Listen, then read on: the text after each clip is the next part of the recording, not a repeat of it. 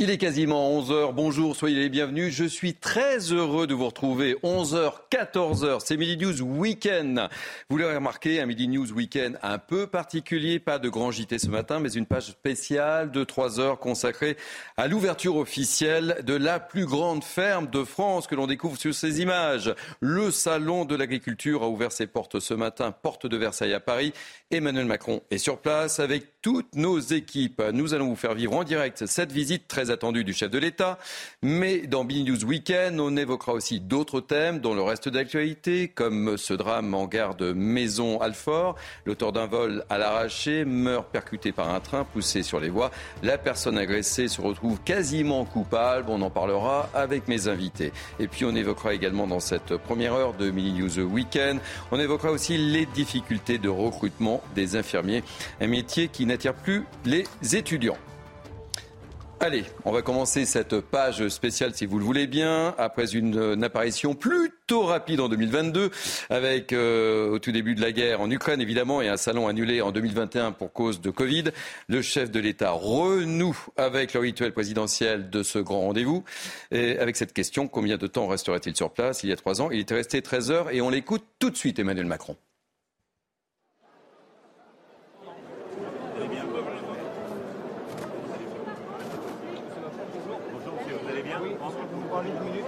Allez-y. Je m'installe au 1er avril en tant qu'agriculteur en Vendée. Sauf que du coup, en céréales, aujourd'hui, on est en train de supprimer tous nos phytos. On a des machines qui sont précises à 50 cm de pulvérisation, on protège nos plantes, on fait tout ce qu'on peut. Et moi, je m'installe, je ne sais pas dans quoi je m'en vais. Je ne sais pas si je vais avoir encore les phytos, parce que là, les néonicotinoïdes, pour les betteraves, c'est un problème de les avoir enlevés. Et là, j'ai grand peur pour le glyphosate en 2023. Alors, comme vous savez, les, néonicotinoïdes, on a passé une loi pour pouvoir les remettre. J'espère. parce que Il faut les remettre. Non, on va aussi. Ce qu'on va faire, ce que le ministre va porter, c'est une planification. Oui. Où il va donner la visibilité avec l'ANSES, l'INRAE, etc. pour dire voilà, horizon 1 an, 2 ans, 5 ans, 10 ans, les sorties qu'on doit faire, parce qu'il y en a qu'on doit faire. Est-ce qu'il y a une alternative ou pas S'il n'y a pas d'alternative, on ne peut pas mettre les gens, disons, Je suis d'accord, sauf et accompagner les gens. Nous, comment on fait quand on nous dit, parce que derrière la télé, c'est pas facile tous les jours, quand on nous dit on va vous donner de l'argent. Sauf que de l'argent qu'on n'a pas, que la France n'a pas, l'argent, c'est nous qui allons encore la, donner, encore la payer. avec, tous les chômeurs qu'il y a, avec tous les, chômeurs, avec tous les chômeurs qu'il y a. Bah, c'est pour ça qu'on a fait Egalim 1 et Egalim 2. Hein. Monsieur, avec tous les chômeurs, on se lève le matin, on se lève pour payer des chômeurs. On se lève pour payer notre modèle social. Oui, mais on, se lève aussi pour payer l'école gratuite la santé en grande partie des chômeurs. Mon voisin, mon voisin c'est un chômeur longue durée. Ah, J'en suis dépité. Mais moi, moi, je travaille, je, travaille. depuis 5 ans, depuis 5 ans, qu'est-ce que je fais Je fais comment On a fait une réforme du, marché du travail de l'assurance chômage. On est passé de 9% de chômage à 7. Et on va continuer. C'est pour ça qu'on a fait la réforme de l'assurance chômage. Et là, on va faire la réforme du RSA avec France Travail. Comme ça, je m'y attaque. Mais à côté de ça, on va vous donner la visibilité. Et nous, on nous, nous ferme, vous pouvez venir visiter un jeune installé. Un jeune installé, vous pouvez venir. on va prendre un...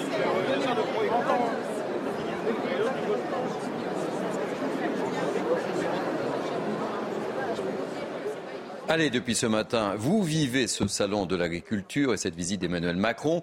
Et on va retrouver tout de suite euh, en direct du salon de l'agriculture l'une de nos équipes, Johan Hussein et Marion euh, Humbert. Alors Johan, merci tout d'abord d'être avec nous. Vous êtes levé de très très bonne heure ce matin. Euh, comment se déroule la visite d'Emmanuel Macron? Quels sont les enjeux surtout? Écoutez, alors concernant la, visite du président de la République, on s'y attendait. Il a évidemment été interpellé sur les sujets qui préoccupent les Français, les Français qui déambulent en même temps que le président de la République dans ces allées du, euh, salon.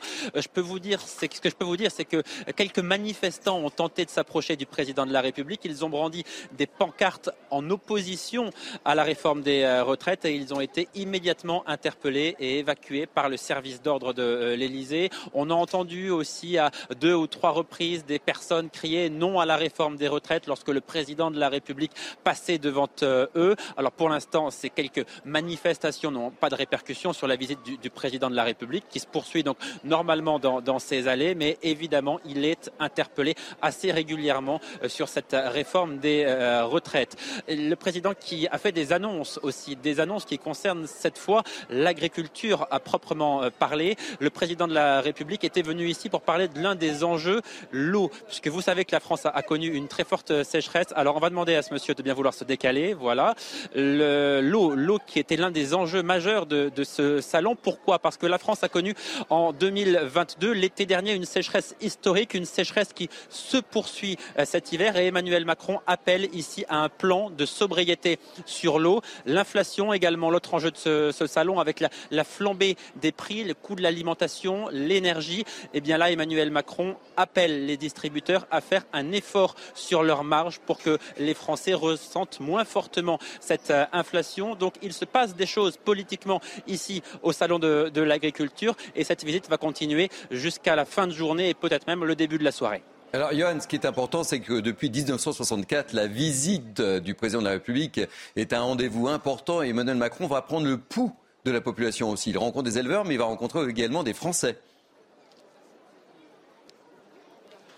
Oui, bien sûr, vous avez raison de, le dire. C'est ce qui fait aussi qu'il est interpellé régulièrement depuis son arrivée sur la réforme des retraites. Parce que pour la première fois depuis longtemps, en tout cas, il ne l'avait pas fait depuis le début du débat politique sur cette réforme des retraites, eh bien, il est au contact des Français. Il était à Rungis en, début de semaine, bien sûr, mais il était davantage à la rencontre des professionnels. Là, vraiment, les Français peuvent l'interpeller lors de cette euh, déambulation. Il n'avait pas fait de déplacement de ce genre depuis longtemps et donc il y a un enjeu politique fort pour lui, un enjeu personnel aussi. On verra s'il va directement à, leur rencontre. Il a fait un, petit bain de foule euh, peu de temps après son arrivée. Il a pris quelques photos, quelques euh, selfies, mais pour l'instant, il discute d'abord avec les agriculteurs. On verra s'il s'arrête plus longuement euh, cet après-midi, donc avec les Français qui l'interpellent merci beaucoup pour toutes ces précisions euh, et vous êtes accompagné par Marion Imbert. Alors, euh, ce matin, pour m'accompagner, pour vous faire vivre euh, ces trois heures de, de direct, j'accueille avec beaucoup de plaisir Louis Morin, journaliste. mais dites-moi, c'est quoi cette tenue? C'était les Césars hier soir, vous le savez ah, bien. C'est pour ça. Et, vous savez qu'on commente ce matin le salon, d'agriculture. Eh oui, quel contraste, euh, justement. Mais bon, vous savez, moi, je suis, je suis corporate. Les Césars, c'est le groupe Canal. J'y étais hier soir. Mais promis, je vous ai pas fait une, une bec BD. J'ai dormi cette nuit. Bon, très bien. Et j'espère que vous avez bien révisé vos fiches. Et j'ai bien révisé. Avec nous également, sans euh, nœud papillon, Patrice Arditi. Je n'arriverai pas à le fermer. Ça va Vous êtes en forme Impeccable. Vous êtes incollable sur euh, les, les, races Primolstein, les Salers, euh, les produits du terroir Pas tellement, mais je vais vous le donner sur un plateau. Notre ami, oui. Ah, quelle transition. Vous deviez être journaliste, hein, c'est ça. Hein Alors j'accueille avec beaucoup de plaisir euh, Sébastien Cluzel, qui est éleveur de vaches charolaises dans le puits de Dôme. C'est bien ça. Bonjour. je suis ravi de vous accueillir. Ben, plaisir partagé. Alors, euh, vous êtes présent, euh, racontez-nous, vous êtes présent au Salon de l'Agriculture, vous avez un stand et racontez-nous un peu. Alors, je suis présent à double, je suis, oui, présent à double titre en tant que président de la race charolaise euh, au niveau national, puis aussi en tant qu'exposant avec une vache qui s'appelle Nefertiti, mais qui arrivera que mardi prochain. Pour Alors, c'est pas Ovalie, c'est Nefertiti. C'est ça, Ovalie qui vient de mon département d'ailleurs aussi, pour une autre race, donc on est très fiers d'avoir l'égérie du salon dans le puits de Dôme. Bon, alors, quelle... vient d'une autre race. Quelles sont vos premières euh, réactions sur les premières annonces de cette visite d'Emmanuel Macron qu'on va suivre hein? Parce que euh, il y a trois ans, il a passé 13 heures. Est-ce qu'il va battre ce record ou pas? Euh, On posera la question à nos envoyés spéciaux. J'ai entendu parler qu'il tenterait peut-être d'y passer 14 heures. On verra. Est-ce que c'est une question de durée? Sûrement pas. Alors les annonces, pour être honnête, j'ai pas vraiment eu le temps de les incorporer puisque j'étais en route pour vous rejoindre. maintenant, il y a plein de sujets. Hein, ça a été dit. Je vois qu'il a été interpellé notamment sur l'interdiction de certains produits phytosanitaires. Euh, il y a les sujets des retraites qui reviennent régulièrement aussi. Euh, voilà, il y, a, plein de sujets à évoquer. Euh, je pense que ces dix jours qui sont offerts à nous, où on va parler de nous, il faut qu'on parle de manière transparente de nos métiers, qu'on explique à nos contemporains ce qu'on fait, parce que l'agriculture française est vertueuse. Et il faut qu'on le répète, qu'on le justifie, qu'on n'ait pas honte de nos métiers pour justement euh, bah, pouvoir répondre aux enjeux d'avenir hein, que sont l'installation de jeunes agriculteurs, jeunes éleveurs demain. On sait que les générations passent ça me nuise petit à petit. Il y a une vraie question de souveraineté alimentaire derrière. Je lisais la une de, nos confrères du Figaro ce matin qui titrait Les paysans français face au poids des contraintes environnementales. Vous êtes obligé de composer de plus en plus là. Oui, bien sûr, il y a les contraintes environnementales, mais il y en a beaucoup d'autres. Euh, je pense que l'agriculture française est toujours adaptée au contexte. Donc, on est en phase avec notre époque. Et bien sûr qu'il y a des enjeux environnementaux qui sont majeurs, hein, et ça on en a bien conscience, et je pense qu'on s'adaptera. Il faut juste, et ça a été un petit peu dit dans l'intervention du président, qu'on nous donne les moyens de nous adapter, pas, par des interdictions euh, sévères et, et non discuter, juste avec des alternatives. Et ça, l'adaptation, elle sera là, bien entendu, comme on l'a toujours fait au cours des siècles. Alors, en, tant qu'éleveur de, de vaches arrosées, quels sont vos, vos, principales, euh, vos principaux problèmes, j'allais dire? Bah, Et parlez-nous de votre quotidien. Bah, le quotidien, c'est un métier exigeant, on le sait tous, hein, mais qu'on a choisi, donc ça, c'est pas un problème. Donc il y a beaucoup d'heures à passer dans nos métiers, ça, on le sait, mais comme dans beaucoup d'autres métiers en France, c'est pas vraiment un souci. Aujourd'hui, le problème dans le renouvellement des générations, je pense qu'on a un ratio temps de travail sur rémunération et sur capitaux engagés qui n'est pas très très élevé, qui est voire même catastrophique. Donc euh, on donne plus envie aux jeunes de s'installer et c'est presque normal, j'ai envie de dire, dans le contexte actuel. Maintenant, c'est aussi pour ça que je suis là, c'est aussi pour parler positivement de ce qu'on fait. Comme je l'ai dit, l'agriculture est un, métier vertueux, vertueux pardon, et on doit le faire savoir à nos contemporains. Et je pense que la clé de voûte de, des enjeux demain, c'est que le consommateur, si tant est qu'il en ait les moyens, on est bien d'accord, puisse arriver à consommer français autant que faire se peut à l'avenir. Et ça sauvera une grande partie de nos métiers demain. Il faut que tout le monde en soit conscient. Alors, vous savez quoi? On parlait d'Ovalie il y a quelques instants, qui vient de votre département. Ça. Eh bien, on va retrouver l'un de nos envoyés spéciaux, Michael Dos Santos, qui va être en quelque sorte notre fil rouge de cette matinée. Il va nous faire vivre au plus près ce salon de l'agriculture. Il tentera effectivement de faire réagir des éleveurs qui seront potentiellement en contact avec le président de la République, mais pas que. Et, et là, en l'occurrence, vous êtes avec la star, Michael, de ce salon, Ovalie, et son éleveuse. Exactement, on est avec, on est avec la star Ovalie, la star du Salon de l'Agriculture édition 2023. Il y a énormément de monde autour d'Ovalie, il hein, faut le savoir. Vraiment, il y a une véritable attente pour euh, cette vache qui a des qualités. Mais pour en parler, le mieux, c'est quand même d'interviewer euh, son éleveuse. Euh, Marine, bonjour. Bonjour. Merci d'être avec nous sur, sur CNews. Alors, quelles sont les, qualités déjà premières d'Ovalie? Ben, Ovalie, c'est une vache de race salaire qui a, 5 ans. Et c'est vrai qu'on l'a choisie pour être égérie aujourd'hui du Salon de l'Agriculture ben, parce que c'est une vache qui regroupe pas mal de qualités de race. Donc elle est à cajou, le poil frisé, elle a des jolies cornes en forme de lyre. C'est une vache qui a un bon bassin pour pouvoir euh, véler facilement, mettre bas facilement. Et puis une vache rustique avec des bons aplombs pour marcher en montagne. Et aussi évidemment, Ovalie, c'est une vache qui a un super caractère. Donc euh, vraiment pour pouvoir euh, être égérie, il faut être gentil, sage et puis accepter voilà, d'être un petit peu sous le, feu des projecteurs. Est-ce qu'on gagne un, concours Est-ce qu'il y a un concours un peu comme, Miss France pour devenir Miss Agriculture? Est-ce qu'il y, a un concours pour, pour choisir vache oui, non, bah nous, on n'a pas passé de sélection particulière. C'est euh, le syndicat, enfin le Heurbook Salaire, donc l'organisme de sélection de la race, qui nous a contactés pour savoir si on pouvait proposer une euh, vache pour être égérie. Et donc voilà, on a choisi Ovalie pour toutes ces qualités euh, que je vous ai énumérées juste avant. Donc Ovalie est une vache plutôt sympathique. C'est l'une des qualités primordiales quand même pour être égérie du, salon de l'agriculture. Là, si on s'approche par exemple d'Ovalie, a priori, je, ne, je, ne, risque rien. Elle sera plutôt sympathique avec moi. Oui, alors ça reste une vache, une vache très maternelle. Après ce matin, le président a pu la le président de la République, euh, Monsieur Macron, a pu la caresser. Donc c'est vrai que c'est une vache qui est euh, sympa, mais ça reste une vache très maternelle et elle a tendance à vouloir protéger ses veaux quand même. Et oui, parce que juste à côté, on, peut, les, on peut les montrer d'ailleurs, euh, il y a Utopia et Utopie. Et Utopie, exactement, qui sont ces, deux petits, peut-être deux futurs stars aussi du Salon d'agriculture. Oui, bah on l'espère, on leur souhaite. Hein. C'est deux petites jumelles qui sont nées le 4 janvier dernier, donc elles ont un mois et demi. Et effectivement, Ovalie nous a fait l'énorme bonheur d'avoir des jumelles. Donc on est très fiers d'elles, très heureux, et puis on est heureux pour le public parce que c'est vrai que c'est vraiment beau euh, de voir euh, une vache avec ses deux jumelles. Euh, on est vraiment heureux. Voilà, et qui a décidé d'ailleurs de, faire ses besoins en direct pour les, téléspectateurs de CNews. Voilà, c'est ça aussi le salon de l'agriculture. C'est ça aussi le salon de l'agriculture. Dernière petite question, on a vu autour d'Ovalie, il y a une cloche énorme. Hein. Faut vraiment, faut vraiment la, voir. une cloche assez particulière. Est-ce que vous pouvez nous en dire un peu plus sur, sur cette cloche? Oui, alors effectivement, dans nos régions et dans notre race, c'est assez traditionnel de mettre des cloches. Et ça, c'est une cloche un peu de concours. C'est une, une cloche qui a été offerte par parrain de mon fils euh, pour son baptême. Donc effectivement, c'est chez nous c'est traditionnel. On s'offre des cloches pour les mariages, les baptêmes. C'est vraiment un symbole fort. Et là, c'est la cloche de mon fils Gabriel, euh, offerte par son parrain. Donc on la met à l'honneur aujourd'hui. Et voilà, Ovalie, en tout cas la, star de ce salon de l'agriculture. Et puis euh, tout au fil, bien sûr, de, la journée, on va vous faire découvrir d'autres stars. On va essayer de trouver Rihanna, parce qu'il y a aussi Rihanna au salon d'agriculture. ah ben je compte sur vous évidemment, Michael Dos Santos. Hein. Vous êtes notre fil rouge toute cette matinée. Je veux que vous nous fassiez vivre vivre un maximum ce salon d'agriculture. Merci et, je rappelle que vous êtes accompagné par Antoine Durand. Euh, avant de vous faire réagir sur Ovalie. Oui, hein. Finalement, c'est un peu les Césars. Hein, oui, c'est pour ça. Mais vous avez pas de faute de goût en fait, hein, pas de faute de goût. Allez, on va retrouver maintenant Joël Libouzin, qui est lui vice-président de la FNSEA, qui est en Vendée. Alors, euh, vous n'êtes pas pour le moment, Joël, encore euh, euh, au salon d'agriculture. Je crois que si mes sources sont bonnes, vous y serez euh, lundi. soyez le bienvenu en tous les cas. Je suis ravi de vous accueillir. avant toute chose, en tant que vice-président de la FNSEA, quelles sont vos attentes de la visite d'Emmanuel Macron qui déambule depuis ce matin un peu plus de 7 heures du matin? Il était un petit peu en retard d'ailleurs.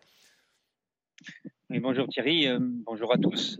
Effectivement, les attentes fortes, ça a été évoqué sur le plateau euh, à l'instant, euh, bien évidemment, c'est de pouvoir travailler dans de bonnes conditions, de nous donner des alternatives, notamment sur les enjeux sanitaires. C'est un sujet que je suis particulièrement à la FNSEA. Aujourd'hui, avec le changement climatique, on a des maladies sur les plantes, on a des maladies sur euh, les animaux. Il est important de ne pas nous supprimer les molécules qui nous permettent justement de pouvoir accompagner le soin des plantes et des animaux. Donc ça, c'est un vrai sujet de nous donner des alternatives parce qu'on ne peut pas être dans des situations où on ne supprime des molécules, bien sûr autorisées euh, jusqu'à présent, euh, validées par l'ANSES, et qu'on arrive à avoir euh, d'autres pays européens qui, eux, peuvent les utiliser comme ils l'entendent. Donc ça, c'est quand même un, point majeur. L'autre sujet fondamental, c'est bien sûr le revenu des agriculteurs qui est la clé de voûte, comme ça a été dit euh, à l'instant. Et cette clé de voûte, c'est d'avoir la prise en compte par les états généraux de l'alimentation, d'avoir des, prix qui commencent par euh, le producteur, avoir des prix rémunérateurs, de prendre en compte les coûts de production, qui, je le rappelle, même si les consommateurs se rendent compte que le coût alimentaire explose pour eux, pour les agriculteurs, c'est le coût de l'alimentation des animaux, c'est le coût de l'énergie, c'est tout ce qui nous sert à, à, faire tourner nos exploitations qui a littéralement explosé depuis un an et demi. Donc pour nous, c'est quand même euh, fondamental de prendre tout cela euh, bien en compte. Et puis, il y a avec le changement climatique les enjeux de l'eau.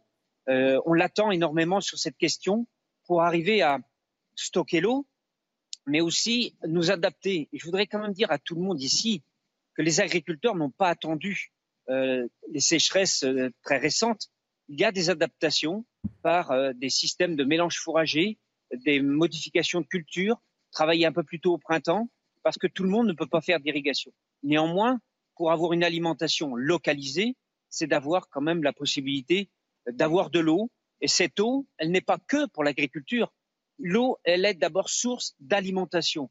Et je pense qu'il faut que chacun prenne bien ça en tête. Quand on veut acheter des tomates, eh bien, il y a 80% d'eau dans une tomate.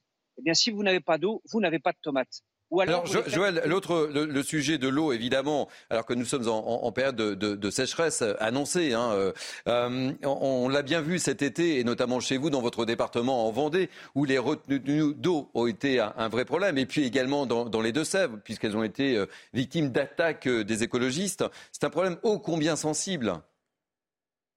Oui, c'est un problème très sensible. Mais je pense que euh, avec euh, l'ambition du Varenne de l'eau qui avait été lancé euh, il y a déjà un an et demi, c'est d'arriver à avoir une approche collégiale, collective. Nous ne demandons pas à avoir une particularité spécifique pour l'agriculture. L'eau, c'est un bien commun qui doit être partagé pour l'eau potable, l'enjeu de biodiversité, parce qu'il est important de garder cette biodiversité, de profiter de cette eau quand elle tombe en quantité importante pour la stocker, pour permettre, y compris à notre industrie, notre agriculture, de pouvoir, euh, produire sur place, bien évidemment, mais également d'arriver à ce que, euh, lorsqu'on a des incendies, d'avoir de l'eau disponible. Donc je pense qu'il faut qu'on puisse mettre en place ce qu'on appelle des programmes territoriaux de gestion de l'eau, c'est-à-dire que chaque territoire, sous l'autorité des préfets, avec la profession, les environnementalistes qui soient dans une, dans une position de construction, on arrive à combiner les choses pour que, euh, y compris les, euh, les pompiers qui nous demandent régulièrement euh, de pouvoir accompagner, d'avoir des points d'eau à proximité. Bref, tout ça, c'est une approche collective et que cette eau qui tombe de façon aussi importante qu'avant, mais de plus en plus mal répartie.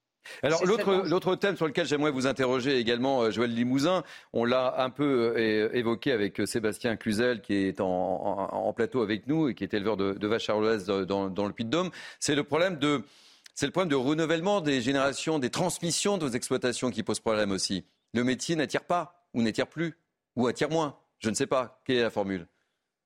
Je, je ne dirais pas qu'il n'attire pas. Bien au contraire, il y a de l'attractivité. Pourquoi je dis cela Aujourd'hui, plus de, 40, 50% de jeunes qui s'installent aujourd'hui ne sont pas issus du milieu agricole. Il y a des gens qui ont eu des activités professionnelles autres et qui reviennent vers l'agriculture. Nos établissements de formation agricole aujourd'hui sont en effectif quasiment en augmentation dans grand nombre de territoires. Donc c'est ces jeunes-là qu'il faut justement accompagner, leur donner des perspectives, parce que la pyramide des âges fait qu'aujourd'hui, il y a beaucoup de départs. Les gens de ma génération, qui sont installés une époque de façon massive, eh bien, partent. Il y a de la place pour eux, euh, une agriculture qui a beaucoup changé, qui s'est beaucoup diversifiée, mais il faut qu'on soit en capacité de pouvoir leur expliquer notre métier et puis aussi aller dans les collèges. Euh, on a beaucoup de messages à faire passer auprès des, enseignants. Il y a quelquefois des, non-dits, euh, des, approches complètement euh, par rapport à, à, la réalité de la situation. Donc, euh, euh, dans le cadre de la loi d'orientation agricole, euh, qui est en, en préparation, c'est vraiment des ambitions d'aller dans les collèges, dans les lycées, expliquer aux enseignants, mais aussi aux jeunes, qu'il y a de la place pour eux, parce que l'enjeu de la souveraineté alimentaire, elle passera par cette jeunesse qui s'installera demain. Merci beaucoup Joël Limousin. Je rappelle que vous êtes le vice-président de la FNSEA et c'était important de poser avec vous les enjeux de ce salon. Et vous êtes au salon lundi, hein, c'est bien cela hein? Tout à fait. Et à quand une, une, une, vache vendéenne star euh, au, salon? Il y a des vaches vendéennes. Euh, il, faudra prendre le temps de les regarder. Et nous aurons une journée vendéenne euh, le mardi. Et puis la, la, région des Pays de la Loire. Donc il, y aura, il y aura beaucoup d'éleveurs qui seront présents. Et je vous invite, Thierry, à venir sur place dès mardi. on pourra trinquer ensemble. Et il y aura de la mojette, évidemment, j'en suis persuadé. Merci mille fois, Joël Limousin.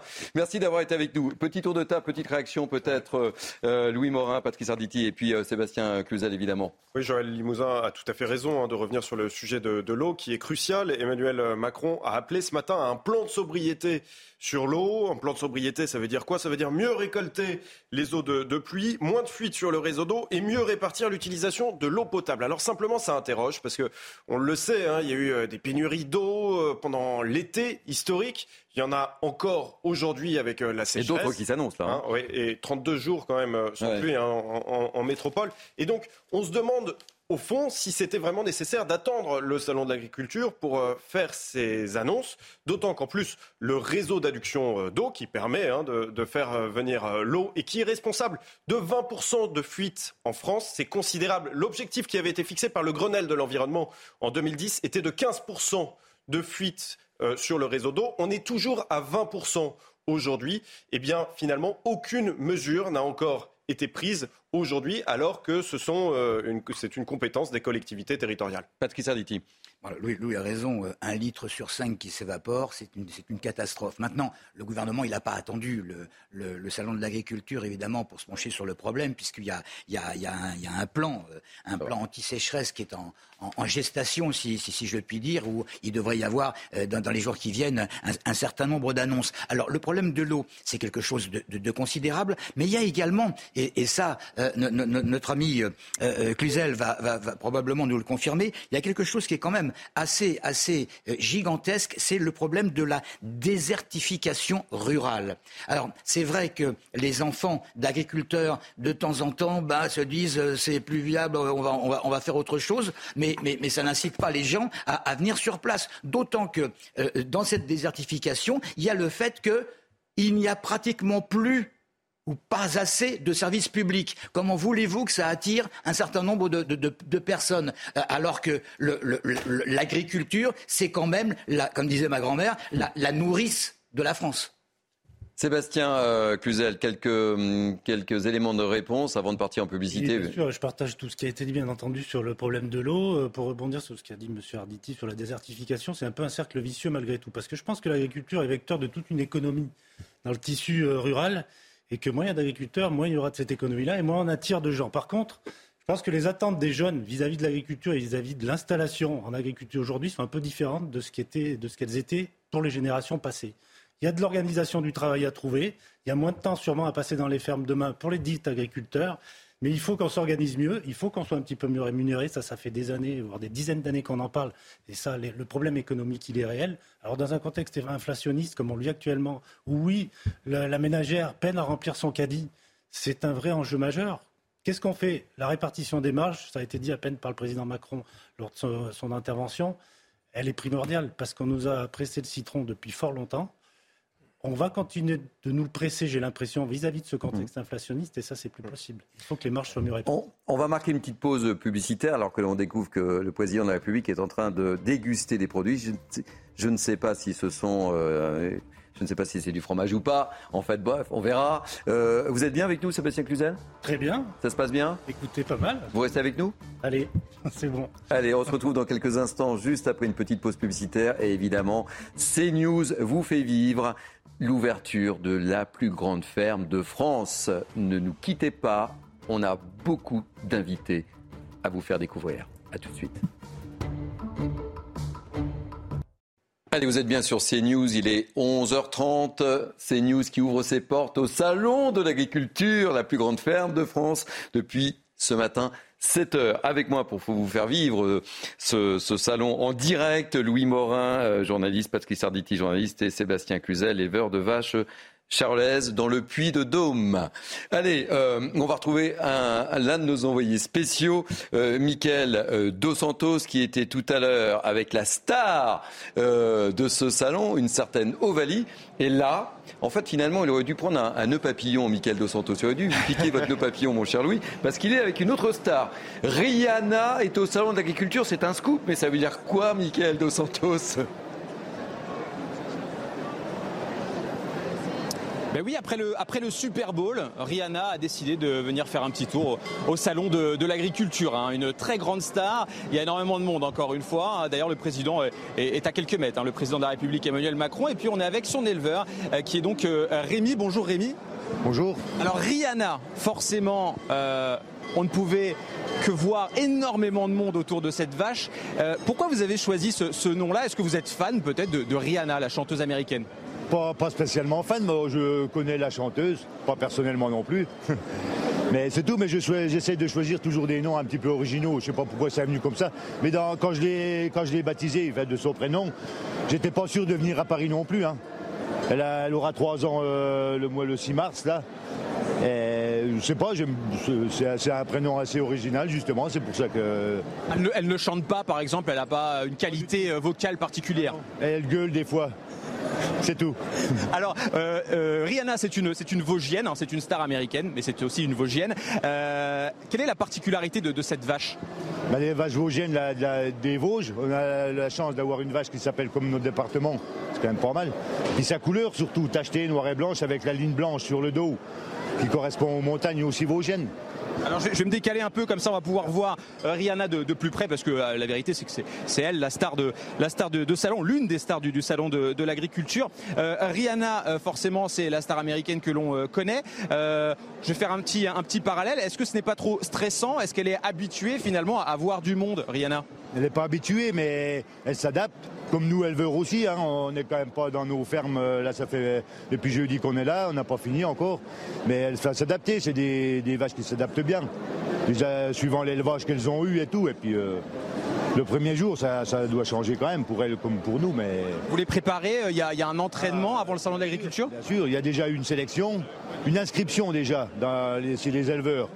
Une inscription, une délégation qui est venue confirmer, voire euh, sélectionner et après, il a quand même fallu la faire marcher un petit peu euh, pour euh, la faire marcher, la, raser, la laver un petit peu, euh, qu'elle soit présentable. Est-ce que vous avez une autre star déjà pour un futur salon de, l'agriculture? Après Rihanna, est-ce que vous avez déjà le, nom d'une star en tête? Non, non, mais peut-être sa fille, Rihanna, qui est, présente aussi au salon et qui promet aussi. Alors ça sera peut-être un, autre, un autre nom de chanteuse peut-être Non, non, pas du tout, parce qu'elle s'appelle Tourterelle. Mais... Ah d'accord, bah c'est Tourterelle. Bah voilà, Tourterelle sera peut-être la, future star, l'une des futures stars du salon de l'agriculture 2024. Les autres années, euh, pourquoi pas ou alors une autre. Dans, dans ma ferme, j'ai pas d'autres noms comme ça qui pourraient venir vraiment pour faire comme Rihanna. Euh. Écoutez, je vais vous laisser réfléchir et puis on se retrouvera au salon de l'agriculture 2024, peut-être avec une autre avec une autre star après euh, Rihanna et après Rihanna d'ailleurs, vous le savez, euh, c'est bientôt l'heure du déjeuner. Donc on a vu en passant quelques quelques saucissons, quelques très bons fromages. Je pense qu'on va aller faire une petite dégustation. Merci beaucoup, Michael Dos Santos. Je rappelle que vous êtes accompagné par Antoine Durand. Je pensais que vous alliez faire chanter Rihanna, mais non. Je me rends compte que vous avez des missions de plus en plus difficiles, hein, grâce à Serge Nedjar, le festival, le carnaval de Dunkerque la semaine dernière, euh, le salon d'agriculture. Vous avez le meilleur poste de CNews, mon cher Michael Dos Santos. Et j'attends et je compte sur vous pour nous faire découvrir d'autres stars, évidemment, tout au long de ce Mini News Weekend. Allez, maintenant, après euh, les Vosges, on va prendre euh, une autre direction. On va prendre la direction du Cantal, si vous le voulez bien. On va retrouver Cédric Vialmontel, qui est agriculteur, mais qui est également YouTuber, avec près de 25 000 abonnés. C'est ça, soyez le bienvenu, mon cher Cédric euh, Vielmontel. Vous êtes agriculteur, youtubeur, c'est ça, je ne commets pas d'erreur. oui, bonjour à tous. Euh, non, je suis pas sur YouTube, je suis sur Twitter uniquement. Ah, uniquement sur Twitter. Ah, ok, mais c'est déjà. Et vous avez 25 euh, 000 abonnés, hein Oui, c'est ça. Bon alors, dites-moi, qu'est-ce qui vous pousse à être aussi actif sur sur les réseaux sociaux? Dites-moi tout. Mais ce qui me pousse à être aussi actif, c'est mon côté grande gueule. J'ai un grand défaut, c'est que quand j'ai quelque chose à dire, euh, je peux pas m'empêcher de le dire. Qui que ce soit, il faut qu'il écoute parce que il faut que ça se sache, quoi. C'est comme ça. Il faut, il faut dire les choses. Ça, ça, ça, sert à rien de, de les garder pour soi. C'est pour ça que je fais ça. Alors, dites-moi tout. Quelles sont vos principales problématiques?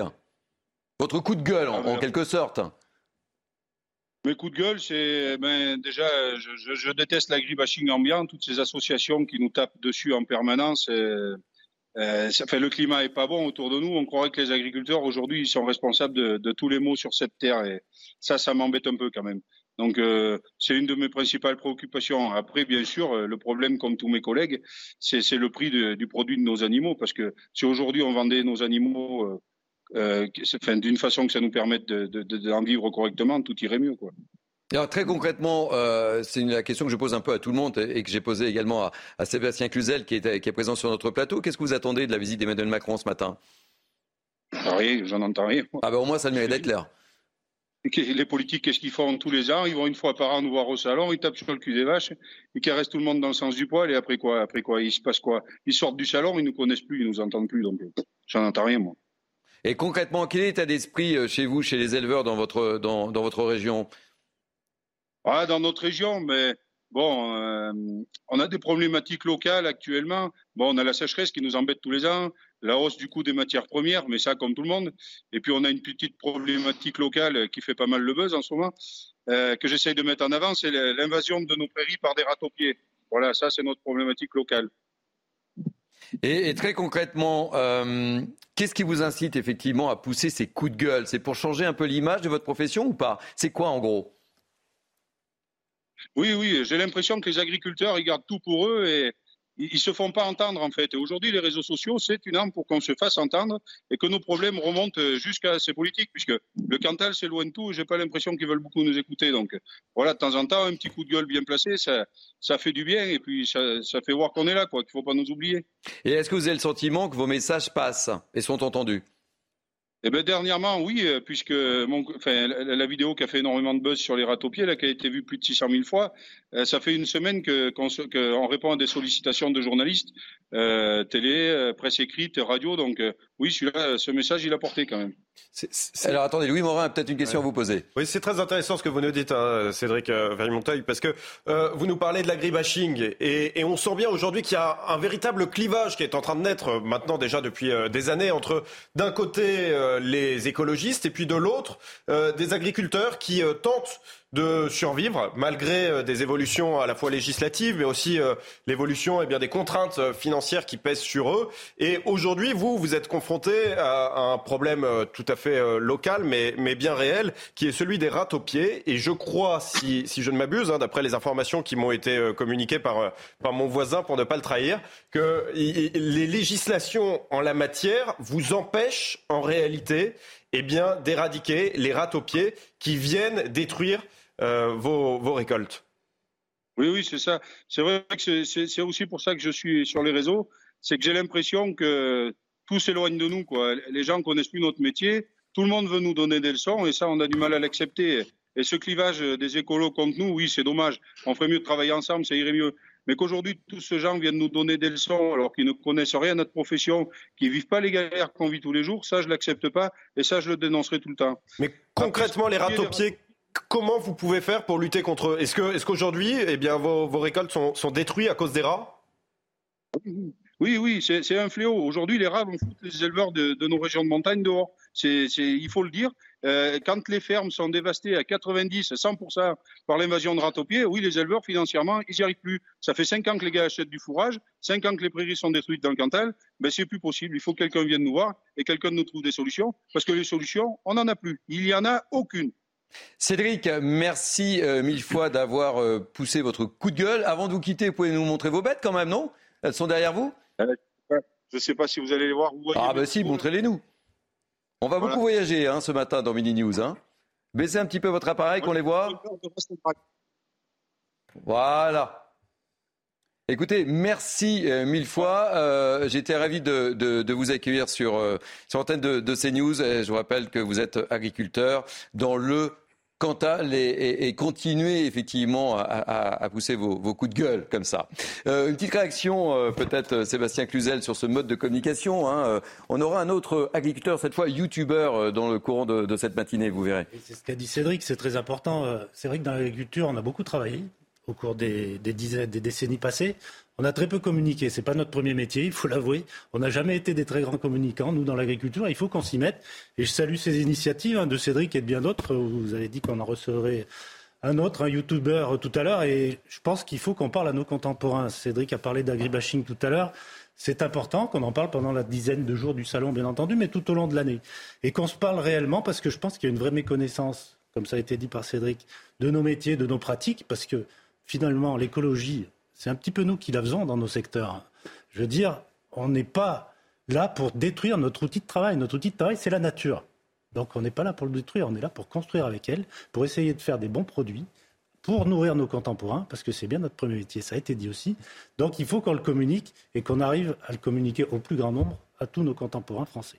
Patrick Sarditi, ce mode de communication, vous, homme, homme des médias, euh, vous trouvez qu'effectivement, il était important qu'il y ait ce type d'initiative? Oui, bien entendu que c'est important, mais, il y a quelque chose qui me gêne une, fois de plus, c'est c'est le, fait de communiquer, c'est bien, mais euh, euh, on communique généralement pour arranger les choses. Or, comment peut-il dire, et il l'a dit tout à l'heure ouvertement, qu'il n'attend rien? Du président ou, ah, Il a été très clair là. Hein, bah, euh, voilà. Il dit une grande gueule, là on a compris. Là, hein. je comprends pas, c'est deux, poids deux mesures. C'est justement grâce à ce genre de visite du président de la République et ce qui va suivre que, que les choses peuvent, peuvent évoluer. Alors que ce soit pour les rats, que ce soit pour, pour, pour, la désertification. De toute façon, le, le, le, le président, il est là pour apporter les preuves de la résilience de l'économie française et l'agriculture est à fond dedans.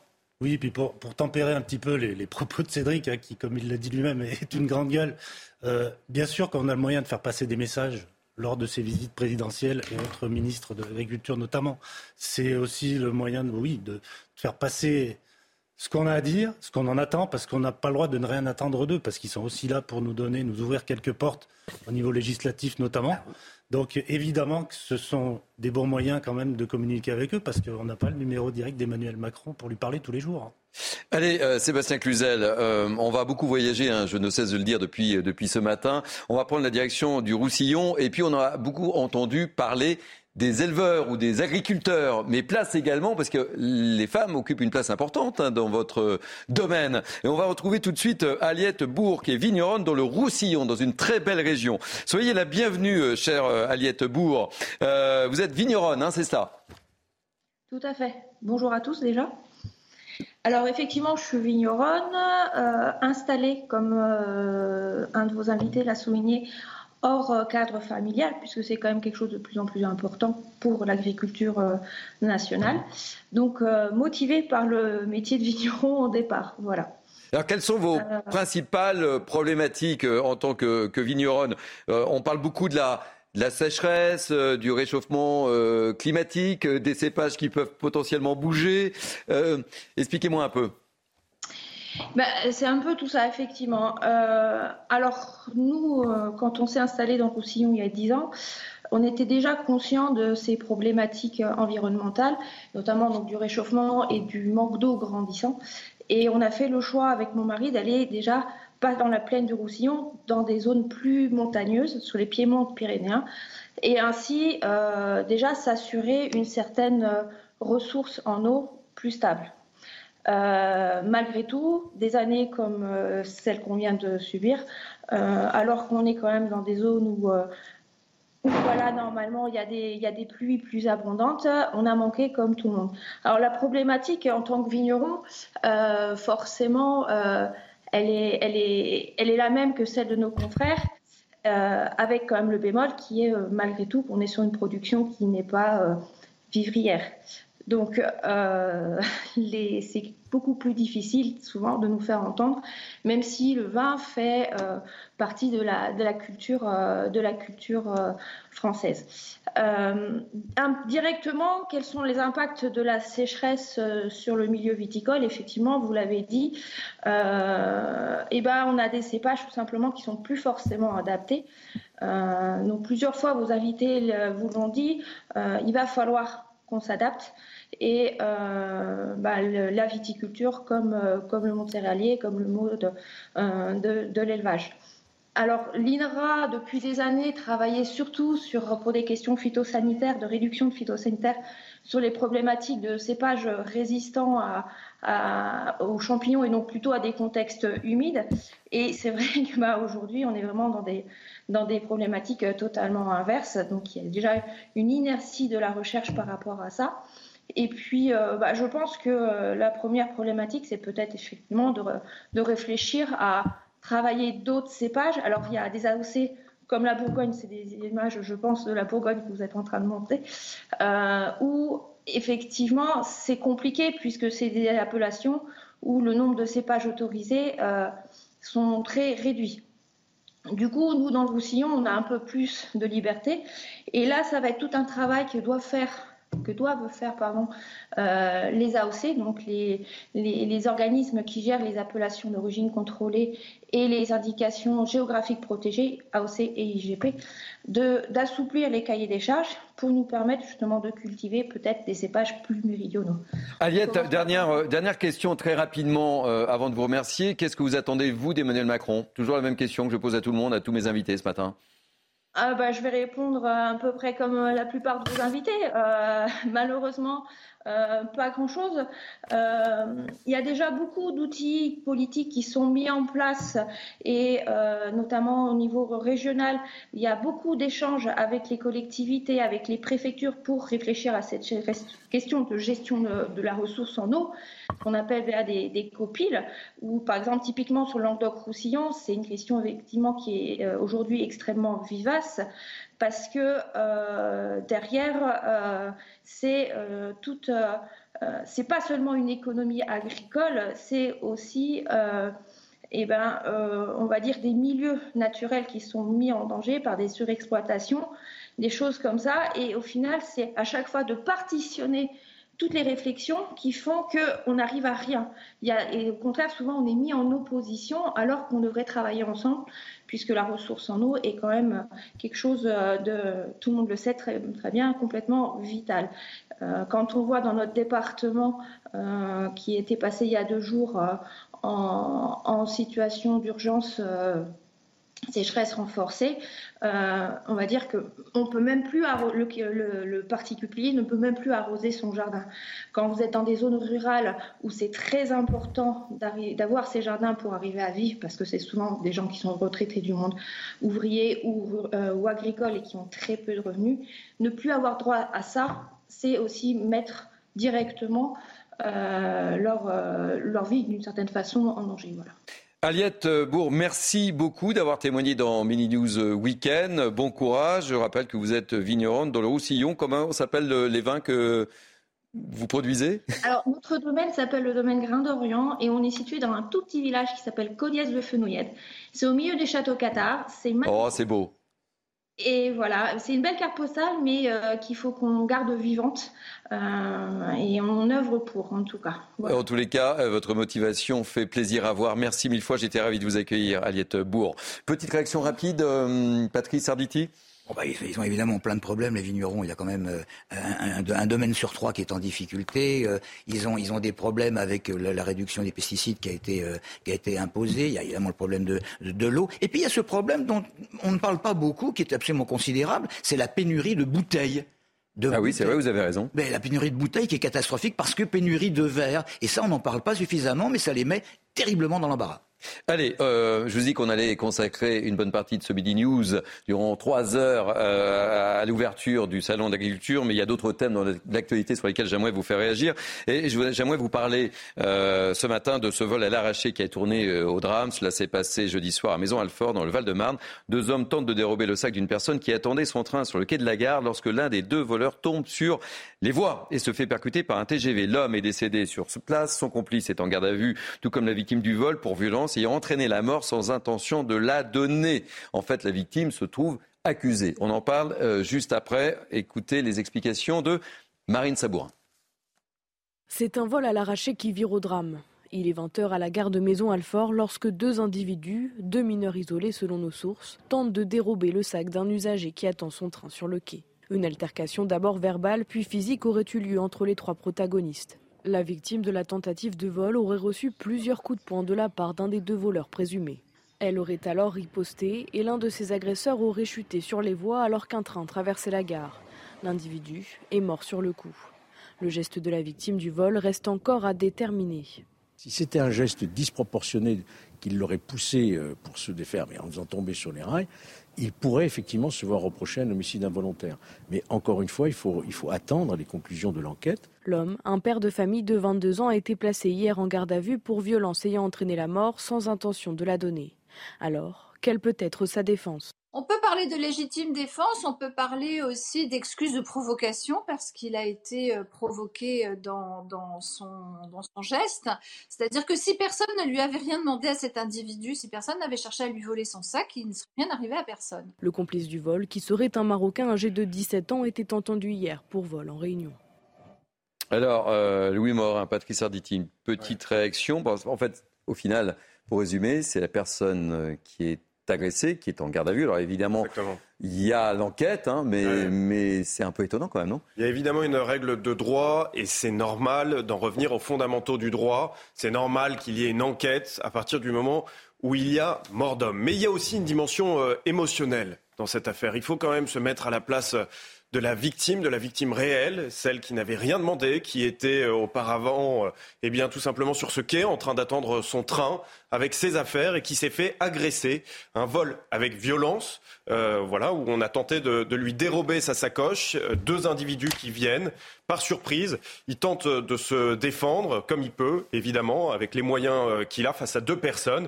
Et évidemment, dans sa défense, eh bien, il repousse un des agresseurs qui tombe sur les rails. Alors, ce qu'il faut savoir, c'est que justement, d'un point de vue euh, judiciaire, il y a en réalité un article du Code pénal qui prévoit une présomption de légitime défense. C'est l'article L122-6 du Code pénal et qui dit clairement que, eh bien, est présumé avoir agi en état de légitime défense celui qui accomplit l'acte pour se défendre contre les auteurs de vol ou de pillage exécutés avec violence. Et donc, c'est un, c'est, en réalité, eh bien, un, article du Code pénal qui pourrait aujourd'hui eh bien, euh, servir dans, dans le cas présent. Et évidemment, on peut que penser quand même à la victime réelle qui subit un double traumatisme. Le premier, celui d'avoir quand même été euh, agressé, et le deuxième, aujourd'hui, celui euh, d'une garde à vue et d'être accusé. Alors l'autre sujet sur lequel j'aimerais vous faire réagir, et je vous donnerai la parole, mon cher Patrice Arditi, euh, alors que près de 15 000 postes sont vacants dans les hôpitaux et que des services entiers ferment faute d'infirmiers, euh, la profession connaît aussi une crise dès l'apprentissage. Selon la Fédération nationale des étudiants en sciences infirmières, environ 20% des élèves arrêtent en cours de formation. Explication Mathilde Ibanez, c'est peut-être un sujet sur lequel vous allez pouvoir réagir, Sébastien Cluzel, parce que je pense que votre épouse, m'avez-vous dit, est infirmière. On regarde le sujet d'abord des erreurs d'orientation, des horaires à rallonge, des formations bâclées. Certains étudiants infirmiers rendent leur blouse avant d'être diplômés. C'est le constat réalisé par la Fédération hospitalière de France. 40% des étudiants abandonnent avant la fin de leur cursus en trois ans. C'était vraiment très difficile. J'arrivais pas à lier euh, ma vie euh, personnelle et euh, ma vie à l'école en fait. J'arrivais pas, je dormais plus. Un chiffre d'autant plus préoccupant que cette profession manque de bras. On est stagiaire, mais en fait, on fait le travail aussi des, on fait le travail des gens qui travaillent là-bas en fait parce qu'ils ont, ils ont un manque de personnel. J'ai fait euh, des stages euh, où, vraiment c'était, bah, on ne nous considère pas, euh, pas bien alors que il y a des jours où on fait quand même des 10 heures. Selon l'enquête, 69% des infirmiers ne recommanderaient même pas leur métier en raison du stress généré par le manque de moyens humains.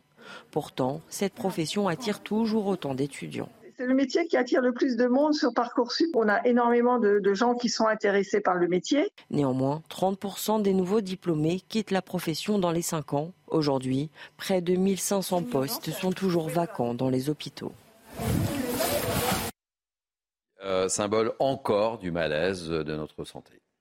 Oui, bien sûr, bien sûr. Il faut savoir quand même que euh, les, métiers du soin, euh, hors, hors médecin, représentent quand même 40% des, effectifs. Il y a, il y a 530 000 euh, salariés, je, crois. Alors, on parle toujours du manque de moyens. C'est vrai, mais il y a une fatigue. On a beaucoup parlé de pénibilité. On a l'occasion de ce débat sur, les retraites. La pénibilité, c'est pas seulement un, transporteur qui va, porter des pianos et des, et des buffets. C'est, ce sont des infirmières, des aides-soignantes qui sont courbées complètement avec des horaires souvent décalées, euh, dans des conditions qui sont, je vais pas dire inhumaines, c'est pas vrai. Il y a, elles, peuvent, aller boire un verre d'eau, je veux dire, elles peuvent prendre un, cachet d'aspirine, bien entendu. Mais, mais, mais, mais ce sont des, des, gens qui, dans leur cadre de métier, que je connais bien également familialement, familialement euh, euh, euh sont, sont bousillés dans le ventre parce que finalement, s'occuper d'un certain nombre de personnes qui souffrent et les accompagner pratiquement toute la journée, ça n'a rien à voir avec le, le,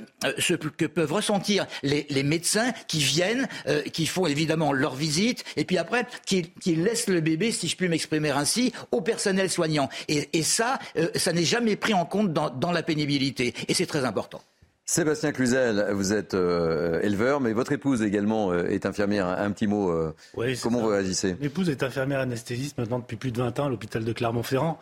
Et c'est vrai qu'en tant que conjoint, j'ai vraiment vu sa situation se dégrader. Euh, la fatigue venant, la fatigue physique, mais la fatigue mentale aussi.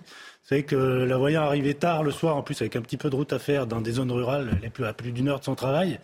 Et c'est vrai qu'il y a une certaine lassitude, on en parle de temps en temps, et c'est vrai que les discussions sont parfois animées le soir parce que la fatigue est là, d'un côté comme de l'autre. C'est vrai que c'est une profession qui souffre et qui souffre grandement aussi, il faut, le dire. Bon, bah écoutez, euh, merci mille fois. Fin de cette première heure euh, spéciale consacrée euh, au Salon de l'Agriculture. C'est bien passé, Sébastien Cluzel? Très bien. Vous êtes senti à l'aise plaisir. Allez, on marque une pause et on se retrouve pour tout de suite, dans quelques instants même, avec de nouveaux invités. Merci mille fois. À tout à l'heure. Et Louis Morin, on se retrouve dans une heure. Dans une heure. À tout de suite. Euh, rebonjour, il est quasiment midi, soyez les bienvenus, c'est Mini News Weekend, un Mini News Weekend essentiellement consacré à l'ouverture de la plus grande ferme de France. Le Salon de l'agriculture a ouvert ses portes ce matin, Emmanuel Macron est sur place, on vous fait vivre tout cela avec des invités, des témoignages, mais tout de suite, place à l'info avec Mathieu Devez. Emmanuel Macron se rendra en Chine début avril. Le chef de l'État l'a annoncé ce matin en marge d'une visite du Salon de l'agriculture. Au lendemain de la publication par la Chine d'un document appelant à des pourparlers de paix, il demande à Pékin d'aider la France à faire pression sur la Russie afin de stopper l'agression en Ukraine. Une dizaine de jours après la découverte d'une femme démembrée dans le parc parisien des Buttes-Chaumont, le mari de la victime a reconnu l'avoir tuée. Il doit être présenté aujourd'hui à un juge d'instruction en vue d'une éventuelle mise en examen. L'homme avait été placé en garde à vue jeudi dans le cadre d'une information judiciaire ouverte pour assassinat, atteinte à l'intégrité d'un cadavre et recel de cadavres. Enfin, l'enquête pour agression sexuelle aggravée visant le cardinal Jean-Pierre Ricard a été classée sans suite en raison de sa prescription. L'ancien archevêque de Bordeaux avait reconnu avoir abusé d'une jeune fille de 14 ans il y a plusieurs décennies. Il avait pris sa retraite en octobre 2019. Voilà, chose promise, chose due, on se retrouve pour la deuxième heure consacrée euh, à l'ouverture du Salon de l'agriculture avec un nouveau plateau d'invités. J'accueille avec beaucoup de plaisir Nabil Fadel, essayiste. Bonjour Thierry. Ravi de vous accueillir. De même. Vous avez bien révisé vos fiches Oui, ça va. Spécial agriculture Mais on a quelqu'un avec nous qui va Oui, nous aider. on a un spécialiste, euh, Kevin Bossuet, professeur d'histoire. Bonjour Thierry. On va parler de l'histoire peut-être de ce salon depuis 1964. Bien sûr. Et des visites euh, présidentielles. Et j'accueille avec beaucoup de plaisir Gauthier Charles, agriculteur, ingénieur en agronomie, et vous êtes euh, installé en Seine-et-Marne. Bonjour Thierry, et merci de, nous, bah, de me recevoir. Eh bien, écoutez, je suis ravi de vous accueillir. On découvrira tout à l'heure votre ferme, évidemment. Euh, avec nous, pour nous faire vivre ce salon, on va retrouver euh, tout de suite euh, Florian Tardif et Florian Paume. Ravi de vous accueillir, euh, Florian Tardif. Euh, le président de la République a commencé sa visite tôt ce matin. Quels sont les enjeux de cette visite présidentielle, mon cher Florian? Alors premièrement, on va peut-être parler euh, des euh, enjeux pour les agriculteurs qui sont entre guillemets les, les stars de, de, de, ce salon. Euh, Plusieurs préoccupations hein, que les agriculteurs ont exposées ce matin au président de la République, le chef de l'État qui a débuté sa visite ici au salon de l'agriculture par une première rencontre, notamment avec des professionnels du secteur pêche qui, leur ont, qui lui ont exposé leurs préoccupations concernant le Brexit et les conséquences de ce changement important pour ces derniers. Emmanuel Macron leur a donc expliqué que l'État était à leur côté et restera de l'être ces prochaines années pour les accompagner dans ce changement et les nombreuses conséquences pour, pour ces derniers. Le président de la République a été également interpellé sur l'un des sujets de préoccupation majeure en ce moment, qui est la guerre en Ukraine et l'ensemble des conséquences pour les professionnels du secteur, que ce soit l'inflation, la hausse des prix sur les carburants qui impactent leur, leur profession et notamment les marges qu'ils peuvent, qu'ils peuvent faire. Là encore, Emmanuel Macron a tenté de les rassurer ce, ce matin sur, sur ce sujet. Et dernier sujet de, de préoccupation également ici au sein de ce salon de l'agriculture pour, pour les professionnels du secteur, la sécheresse hivernale et la préparation que les agriculteurs demandent en quelque sorte au gouvernement et au chef de l'État qui est présent donc ce matin à leur côté, préparer ce qui va se passer ces prochains mois, tenter justement de trouver des solutions potentiellement en cas de sécheresse cette année. C'est un sujet qui inquiète, je peux vous le dire, pour avoir échangé, avec quelques professionnels du, secteur ce matin, les, agriculteurs. Et puis Florian, euh, c'est un exercice imposé aussi. Euh, le président de la République va également aller à la rencontre, et il a déjà commencé à la rencontre des Français. Un rendez-vous ô combien important dans un contexte social difficile. Oui, tout à fait. Le chef de l'État qui est en quelque sorte confronté euh, au réel en venant euh, ici au Salon de l'Agriculture. Il faut euh, noter que cela fait plusieurs mois maintenant qu'il ne s'est pas déplacé comme cela à la rencontre des Français, même si on va vous montrer ce qui se passe juste derrière moi. C'est assez compliqué pour, pour les Français qui sont ici au Salon de l'Agriculture de pouvoir approcher le chef de l'État car il y a un dispositif de sécurité particulièrement important. Il y a toujours eu un dispositif de sécurité important lors de la venue comme cela du chef de l'État au Salon de l'Agriculture, tout simplement euh, parce que euh, c'est assez complexe de pouvoir euh, justement organiser la, sécurité du, chef de l'État au sein des, avenues nombreuses, il faut le dire, du, Salon de l'Agriculture. Mais, cette année, j'ai noté, j'en discutais avec mes confrères, qu'il y a un dispositif de sécurité particulièrement important pour tenter de canaliser entre guillemets la foule et il y a une pression importante à la fois sur les services de, sécurité, mais également sur les services de, l'équipe du président de la République qui euh, redoute justement une mauvaise séquence, entre guillemets, euh, compte tenu, et vous l'avez noté euh, juste à l'instant, de la tension sociale actuellement dans le pays. Je parle bien évidemment de la réforme des retraites avec des manifestations qui vont avoir lieu ces prochains jours. Emmanuel Macron, qui était en retrait jusqu'à présent sur ce sujet, a décidé justement d'aller à la rencontre des Français, même s'il se tient légèrement à l'écart de, ces derniers pour l'heure, pour tenter de leur expliquer ce, choix de réformer le système des retraites, de passer, de décaler l'âge légal de départ de 62 à 64 ans. Il fait le SAV, entre guillemets, de, cette réforme, ce qu'il n'avait pas fait ces dernières semaines. Il avait envoyé sa première ministre, Elisabeth Borne, et son ministre du, du Travail, Olivier Dussopt, pour tenter d'expliquer pourquoi il fallait faire cette réforme des retraites. Il a tenté ce matin de s'en expliquer tout simplement parce qu'il a été à plusieurs reprises interpellé à ce sujet. Il y a même un collectif qui a brandi des, des bancartes non loin du, président de la République ce matin en expliquant que c'était une réforme injuste. Donc voilà, tout au long de, cette journée, Emmanuel Macron va tenter d'expliquer, de faire de la pédagogie, de vendre entre guillemets cette, réforme compliquée, parfois incomprise pour, pour un certain nombre de, de Français. On va vous, vous tenir au courant de, l'avancée et des, des échanges que, le président de la République va pouvoir avoir aujourd'hui avec, les Français au cœur de ce. Merci mille fois Florian Tardif. J'y compte bien d'ailleurs que vous nous teniez au courant et vous êtes accompagné par euh, Florian Paume. On va retrouver un autre de nos envoyés spéciaux depuis euh, ce matin, Michael Dos Santos, qui est accompagné par Antoine Durand, qui ne côtoie que des stars ce matin. Je ne sais pas si vous avez vu, euh, mon, ma chère Naïma et, et, mon cher Kevin, il y a eu Ovalie, il y a eu également Rihanna. Alors Michael Dos Santos, où êtes-vous? Quelque chose me dit que vous êtes sur un stand où on risque de déguster quelques bons petits produits. Je dis ça, je dis rien. Effectivement, on était, on était tout à l'heure avec euh, Rihanna, qui est l'une des stars du salon.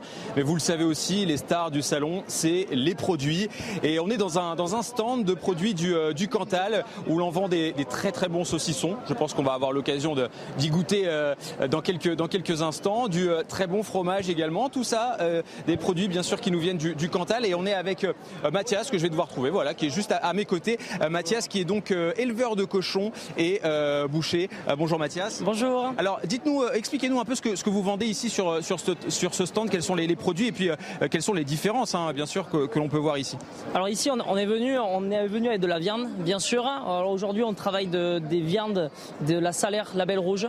Donc on est sur des bêtes qui ont entre 5 et 7 ans et on est venu du coup avec un rayon traditionnel euh, direct comme dans notre boucherie à Aurillac euh, que vous allez retrouver ici avec des rôtis, euh, des pièces à griller, des, des pièces à braiser. On va avoir toute la même déclinaison en sous vide parce qu'évidemment les gens ils viennent sur le salon agriculture, ils vont y passer la journée donc ils vont pouvoir repartir avec un, un peu d'excellente viande en direct du Cantal sous vide dans un sac isotherme. Et vous faites forcément des, des dégustations pour faire découvrir aussi vos, vos produits. ils en pensent quoi d'ailleurs les clients qui viennent ici depuis ce matin? En plus, vous avez la chance d'avoir ce matin le président de la République, Emmanuel Macron. Donc j'imagine que ça a attiré aussi pas mal de monde. Oui, bien sûr. Il y a eu vraiment beaucoup de monde, mais on pourra leur demander. Euh, c'est aussi l'esprit du salon de l'agriculture. Hein. Je pense que les, les, les, gens viennent voir les animaux, ils viennent découvrir les produits, euh, produits du terroir. Il y a eu énormément d'influence depuis ce matin. On fait régulièrement, on fait goûter une saucisse sèche que vous avez juste derrière. Et si, si Julien est gentil, peut-être. Ah, il est gentil, on l'espère en tout cas. Il est gentil. Peut-être qu'il pourra vous en faire goûter. C'est une saucisse sèche avec 70% de viande de vache salaire dedans. Et 20% de gras de porc fermier et 10% de, de, de viande. Voilà, alors je, je, pense que je vais aller chercher un petit bout de, de saucisson parce que sinon il n'en restera plus hein, pour moi dans, dans, quelques instants. Voilà, on va déguster en direct voilà, ce, ce magnifique saucisson. Et puis, si vous me le permettez, Thank you. Bon déjà c'est excellent, ouais. forcément ça ne m'étonne pas. Et si vous me le permettez, je vais prendre la planche et je vais en passer un petit bout aussi à Antoine, notre, notre cadreur, parce que le pauvre depuis tout à l'heure il nous filme. Voilà, a priori il a validé aussi le, le saucisson. Alors quel est la... dites-nous un peu plus, euh, quel est ce produit exactement, celui que vous avez ici sur cette planche? Alors Mathias vous l'a expliqué, on travaille dans notre boucherie d'Aurillac de la salaire label rouge.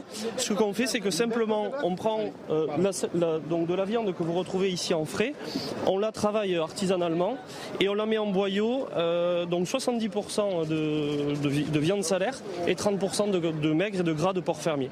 On la met en boyau, une petite fleur naturelle, 15 jours, 3 semaines d'affinage à l'air libre et ça donne une super saucisse sèche. On la préconise juste un tout petit peu moelleuse, comme ça il y a de la mâche, ça fait comme une sorte de madeleine de Proust. Vous voyez, je, je vous vois. Ah, je vois, je vois puisque j'ai goûté il y a quelques instants. Et on préconise à chaque fois de la. Alors il faut faire attention, l'abus d'alcool est dangereux pour la santé, mais de l'associer avec des petits vins du sud et, ça, passe vraiment bien.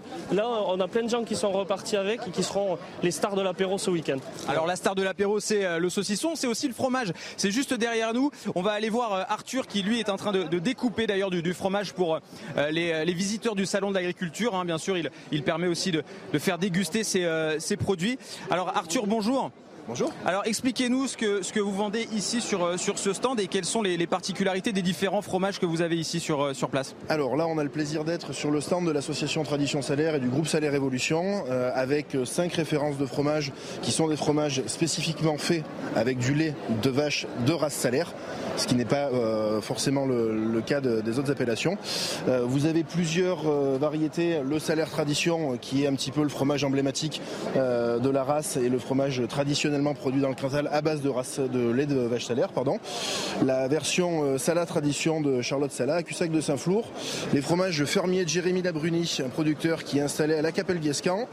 La tome acajou au lait de vache salaire du GEC Cambon à Saint-Paul. nous fait saliver tout ça. Hein. Exactement. A un fromage de coopérative, le Prestige de la Lyre qui est fait à Saint-Bonnet dans le Cantal, toujours à partir de lait de vache salaire collecté auprès des, coopérateurs, euh, euh, des coopérateurs locaux. Alors je vais, en profiter parce qu'il y a le monsieur qui est juste devant nous. Il n'aura pas le choix, si si. Il me fait signe que non, mais il vient de déguster le fromage. Monsieur, un petit mot juste pour nous dire, voilà, il est comment ce fromage, monsieur?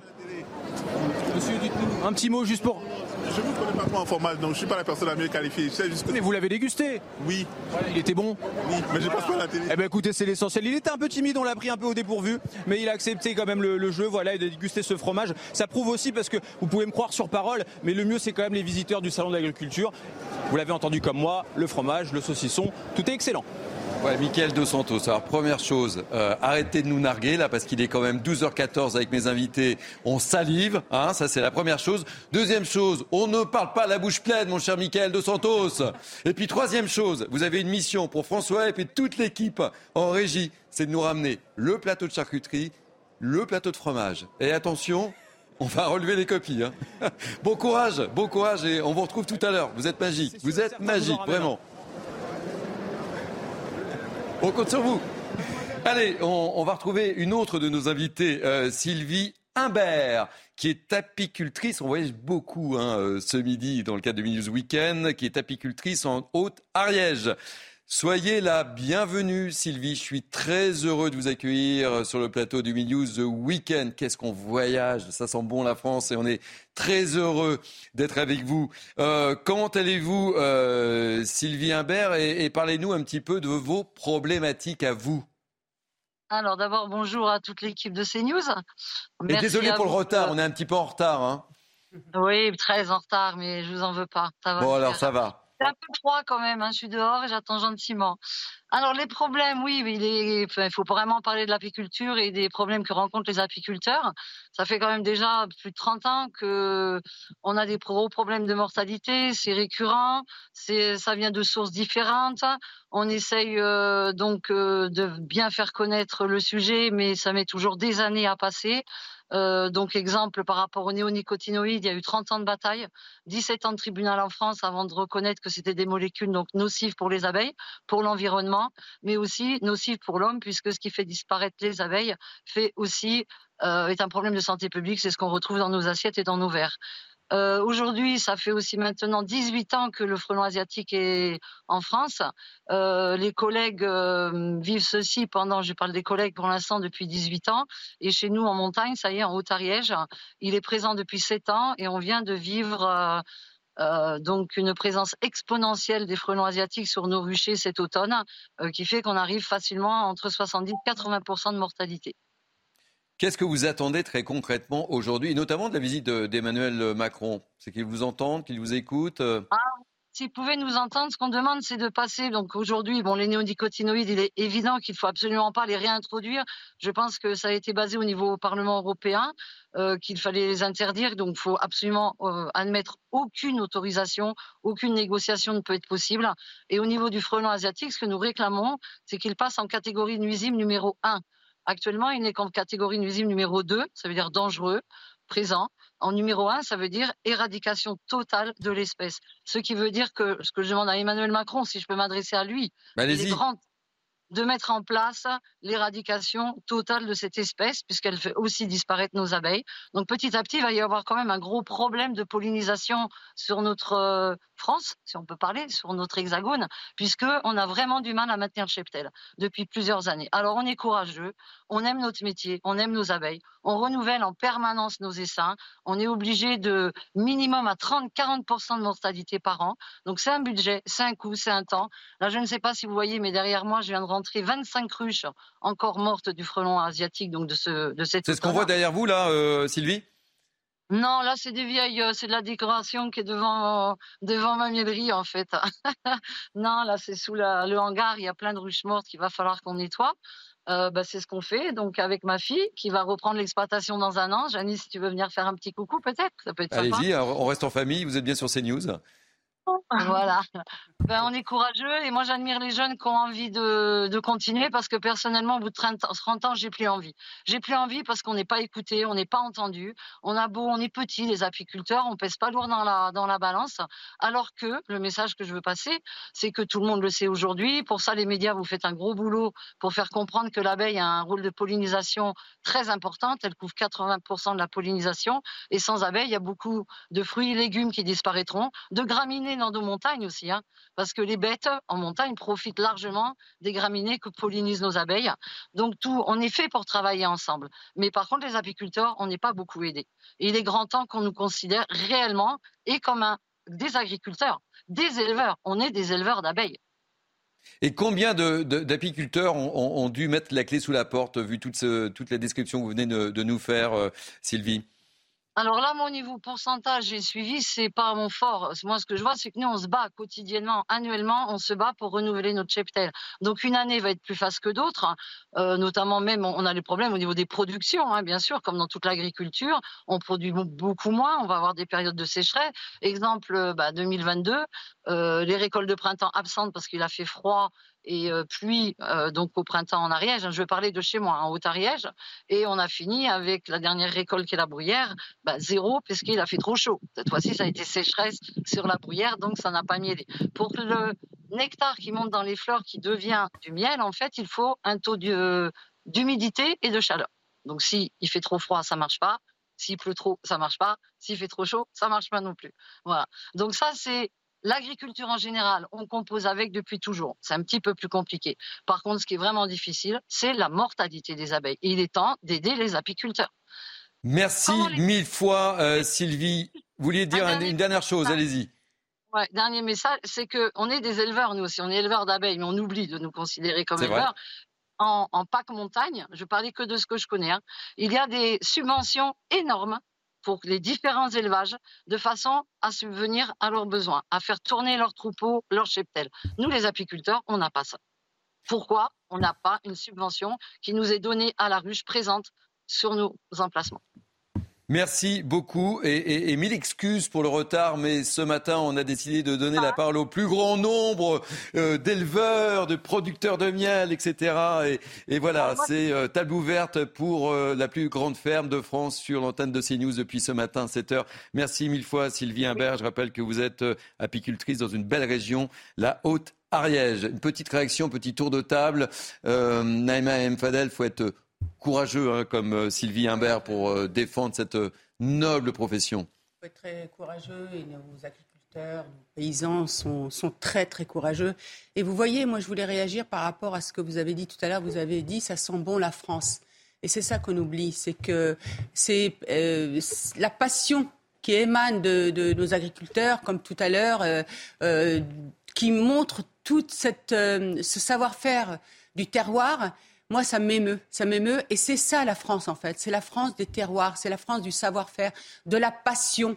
Et aujourd'hui, il faut absolument qu'on mette au centre nos, agriculteurs, nos paysans, pour les écouter. Il y a urgence. Quand moi j'entends euh, certains qui disent on va être sacrifiés, moi ça m'a fait de la peine. Et ça rejoint aussi nos boulangers, nos, tous nos artisans. Et aujourd'hui, il faut vraiment un électrochoc, qu'on arrête avec l'injonction de l'Europe et qu'on ait le souci de la France et le souci de nos agriculteurs et de nos paysans qui, sont, qui ont façonné nos paysages aussi, il ne faut pas oublier de le dire, ils ont façonné nos paysages. Et là, si on veut retenir le côté euh, positif, c'est que la fille de Sylvain Imbert va prendre sa succession malgré les nombreuses difficultés évoquées.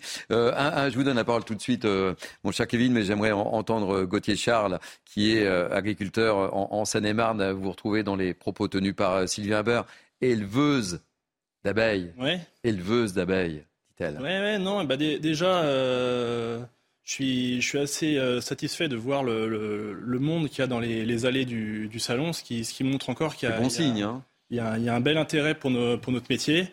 Et c'est assez beau de, de, voir que les, les gens s'intéressent à ce point-là à, l'agriculture. Et, Et c'est une belle vitrine pour, pour présenter notre métier. petite réaction sur l'apicultrice Kevin et je vous redonne la, la parole Gauthier. Non, on sent la passion du métier. Être agriculteur, c'est formidable. Et souvent, on a une vision caricaturale de ce qu'est un agriculteur. Souvent, on pense que c'est un paysan dans son champ, mais ce n'est pas que ça. C'est quelqu'un qui dirige une structure, qui dirige une entreprise. C'est quelqu'un qui euh, s'occupe parfois de la commercialisation. C'est aussi quelqu'un qui a l'amour de la terre, l'amour des animaux euh, euh, qu'il élève. Et j'en ai marre, si vous voulez, de cet agribashing. Souvent, on a tendance à prendre les paysans pour des gens arriérés, mais c'est des gens intelligents. Vous savez que les agriculteurs de moins de 40 ans ont un niveau d'études qui est supérieur au reste de la moyenne. Souvent, ils font des BTS, des licences, ils font euh, des, des, masters parfois euh, en hein. agronomie. Ce sont des vrais euh, chefs d'entreprise. Et moi, j'aimerais bien tordre le cou à une idée. C'est l'idée agriculteur C'est quelque chose qui est insupportable. Vous savez, quand vous êtes agriculteur, ben, les bêtes que vous élevez ou la terre euh, sur laquelle vous travaillez, c'est votre outil de travail. Vous y prenez soin. Nos agriculteurs protègent la biodiversité. Et quand je vois certains militants écologistes se permettre d'aller dans certaines exploitations pour insulter les agriculteurs ou pour taguer euh, les exploitations, je trouve ça mais détestable. Donc soutenons nos agriculteurs, c'est la force vivre de notre pays et quel beau métier que celui de nourrir les hommes. Regardez, quand il y avait euh, euh, votre correspondant euh, au Salon de l'agriculture, on était tous là en train ah de saliver. quel beau savoir-faire. Merci aux agriculteurs. Gauthier, euh, les propos tenus par notre ami Kevin Bossuet ne peuvent que vous faire plaisir, évidemment, je m'en doute. C'est un bel hommage qu'il vous rend là. hommage, c'est agréable à entendre. Moi, j'ai coutume de dire qu'on n'hérite pas de la, terre de nos parents, mais qu'on l'emprunte à nos enfants. Vous, votre cas, c'est quoi? Euh, Vous êtes euh, agriculteur de père en fils Oui, de bah, la ferme de, de mes parents, de mes grands-parents, de mes arrière-grands-parents. Depuis combien de générations, donc, chez vous? Oui, 3 à 4 générations. 3 4 générations, vous avez quel âge, Gauthier? Moi, j'ai 27 ans. Ouais, vous êtes jeune. C'est c'est quand même un beau projet de vouloir reprendre une exploitation agricole et de, vouloir la faire perdurer dans le temps. Donc euh, on est quand même euh, amoureux de la nature, amoureux de, bah, nos paysages, de, notre culture. Et il faut, euh, il faut soutenir ce, monde agricole qui est, qui est, forcé, enfin, qui est souvent décrié. Qu'est-ce que vous avez fait comme formation, Gauthier? Moi, j'ai fait une école d'ingénieur en, agronomie. Et donc, je suis, je suis ingénieur en agronomie depuis, depuis maintenant 5 ans. Alors tout à l'heure, on a, on a accueilli et on recevra tout à l'heure également euh, un, un, agriculteur youtubeur. Euh, on avait un autre agriculteur qui était fan et qui comptait pas loin de 20 000 followers, comme on dit, évidemment. Hein, je parle sur votre gouverne, Kevin, euh, sur, sur, le compte Twitter. il est important de, de changer l'image de, de, votre, de votre profession. Ça passe par là aussi? Oui, on a, on a toujours cette image un peu vieillotte du monde agricole. C'est c'est malheureux à dire, mais on voit l'agriculteur avec son béret et son paysan. Et là, on vous voit arriver en blazer bleu marine, ah, chemise bleu, ciel. C'est la, la, nouvelle tendance de l'agriculture française. C'est ça que vous voulez incarner? Voilà, l'agriculteur, il passe euh, autant de temps euh, sur son ordinateur ou euh, à analyser, par exemple, des cartes de biomasse et tout ça. Pour, c'est une agriculture qui devient de plus en plus connectée. Et bah, il y a d'énormes évolutions qui ont été faites dans le, dans le, dans le milieu agricole pour bah, notamment être plus efficace, produire mieux, produire produire encore mieux que ce qu'on fait déjà actuellement. Donc euh, c'est c'est vraiment être, euh, être les meilleurs dans, dans le domaine. Eh bien, écoutez, la France est très en avance je suis d'accord. Moi, en tant qu'enseignant, je dis une chose il faut inciter les jeunes à devenir agriculteurs. C'est un très beau métier et surtout, ça permet une immense liberté. Aucun jour se ressemble. Il y a, euh, et on respire l'air, on, on, est dans la nature. Vraiment, il faut inciter les jeunes à faire ça. Et quand vous discutez avec des jeunes agriculteurs qui se sont lancés là-dedans, beaucoup sont heureux. Donc, il faut en finir aussi avec cette image misérabiliste. Certes, il y a certains agriculteurs qui rencontrent des problèmes, mais il y a aussi des jeunes agriculteurs qui sont heureux d'être agriculteurs et qui aiment leur métier. Eh c'est un métier de passionné. on est passionné par notre métier, on n'a pas peur de, on compte pas nos heures et c'est, il faut, il faut vraiment être motivé pour faire ce métier-là et c'est, Enfin, il faut être fier des jeunes qui s'engagent dans ce. Eh bien, vous savez quoi, Gauthier? Vous restez avec nous, vous êtes bien? Ouais, je suis bien. Ça se passe bien? Super. Eh bien, écoutez, page spéciale sur Midi News Weekend, spécial Salon d'agriculture. On en reparle. On se retrouve dans quelques instants. On marque une petite pause. À tout de suite. Il est 12h30, soyez les bienvenus. C'est bien CNews et c'est bien Midi News Weekend consacré, consacré à l'ouverture de la plus grande ferme de France ce matin. Nous sommes ensemble jusqu'à 14h avec mes invités, mais tout de suite un point info avec Mathieu Devez. Emmanuel Macron appelle à un plan de sobriété pour l'eau. Le chef de l'État s'est exprimé ce matin en marge d'une visite du Salon de l'agriculture. Selon lui, c'est la fin de l'abondance. Nous devons tous ensemble faire attention à notre consommation alors que le pays a enregistré 32 jours sans véritable pluie entre janvier et février. Un homme de 53 ans et une femme de 24 ans ont été tués par arme à feu cette nuit en Corse. Selon le procureur de la République de Bastia, les deux victimes étaient a priori en couple. Les faits se sont déroulés au domicile de la jeune femme et le suspect est activement recherché. Enfin, La Nuit du 12 a remporté hier soir pas moins de 6 Césars, dont ceux du meilleur film et de la meilleure réalisation. Le film de Dominique Moll raconte l'investigation de deux policiers de la police judiciaire. Virginie Efira a été sacrée meilleure actrice et Benoît Magimel a remporté un deuxième César du meilleur acteur d'affilée. Allez, on se retrouve pour la deuxième heure euh, de Midi News Weekend avec Naïm Fadel, Kevin Bossuet et Gauthier Charles, euh, qui est éleveur en Seine-et-Marne. On parlera. Non, il n'est pas éleveur. Euh, bah, on fait la céréale et de la betterave sucrière. Ah, ok. Polyculture. Eh bien, vous allez nous raconter ce que vous faites dans quelques instants, parce que on a un envoyé très spécial depuis ce matin. Vous l'avez vu, qui nous fait saliver. Il s'appelle Michael Dos Santos. Il n'est pas seul, hein, puisqu'il est avec Antoine Durand. Alors, Michael Dos Santos, où êtes-vous très concrètement? Et arrêtez de nous narguer.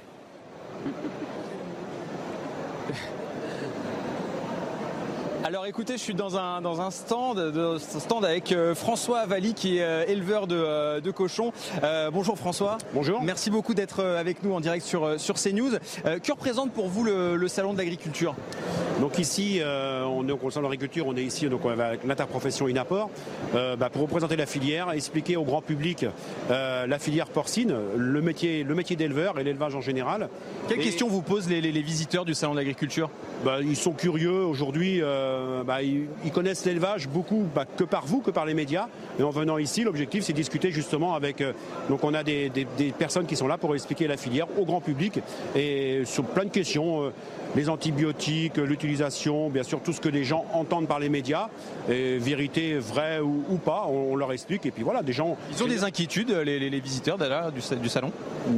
Pas spécialement. C'est des gens qui viennent, qui, qui découvrent on nous pose des questions, bien sûr, sur l'origine, euh, sur euh, comment on nourrit nos animaux, euh, avec quoi, combien de temps, au bout de combien de temps un animal, bah, la durée de vie d'un animal, voilà, des, choses, des questions, des questions très simples, des questions d'enfants souvent qu'on nous pose. Quand on ne connaît pas, on pose souvent des questions très simples. Alors dans quelques, quelques minutes, quelques heures, peut-être, le président de la République, Emmanuel Macron, va venir ici. Hein, vous, allez le, vous allez le rencontrer. Est-ce que vous avez déjà en tête une question que, que vous aimeriez lui poser?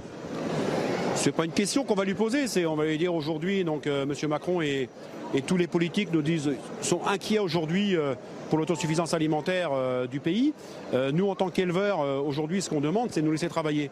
parce qu'aujourd'hui, l'âge moyen des producteurs de porc est de 49 ans. on n'est plus qu'à 103% d'autosuffisance. Donc vous allez me dire, oui, on est au-dessus 100, mais plus ça va, plus on baisse. Et demain, on risque de nous importer de la viande ou des produits, la protéine animale en général, mais là, on est sur le porc.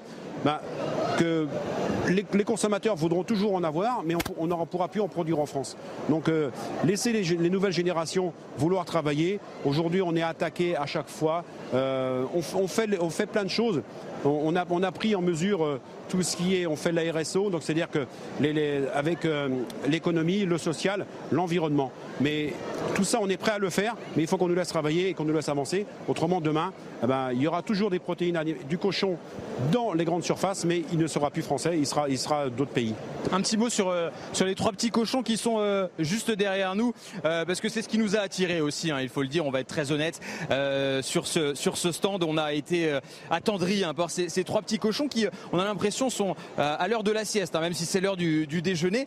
moi, j'ai toujours une petite pensée pour les animaux qui sont les véritables stars finalement de ce salon. Est-ce que là, tout va bien? Il ne faut pas s'inquiéter pour ces bêtes, pas trop de stress pour elles? Regardez comment ils sont, ils sont très bien, ils dorment, il y a plein de monde. Il y a même quelqu'un qui m'a demandé tout à l'heure si on leur mettait un somnifère parce que tellement ils dormaient.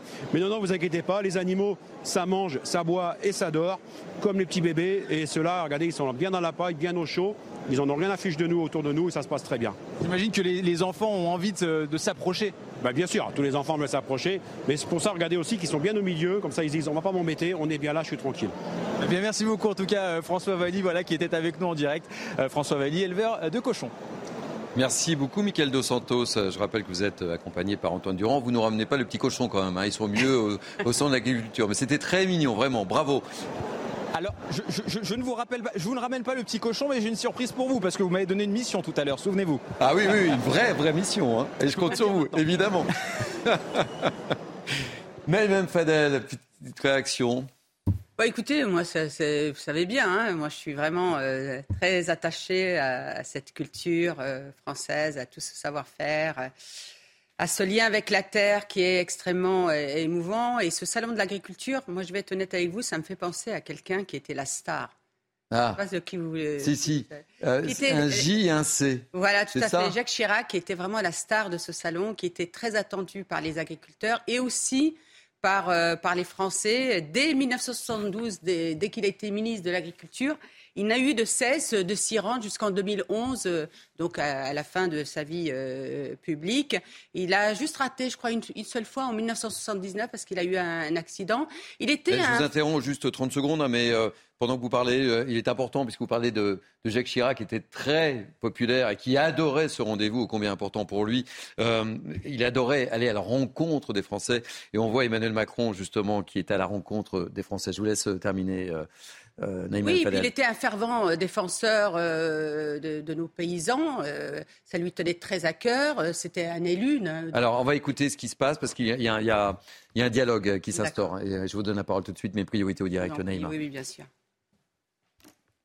La médiation régionale qui est poussée par l'Angola, le Kenya oui. et l'Ouganda. Mais le Rwanda ne respecte pas. Non, mais du coup, on renforce la session et on les engage tous. Oui, merci beaucoup. Mais il faut faire de l'essentiel parce que. Non, non, parce que la France est influente. Oui, mais après, prendre des photos la France, elle intervient, les mêmes nous disent On peut prendre le photo avec vous. Est-ce peut prendre le photo Merci beaucoup, monsieur Macron. Merci.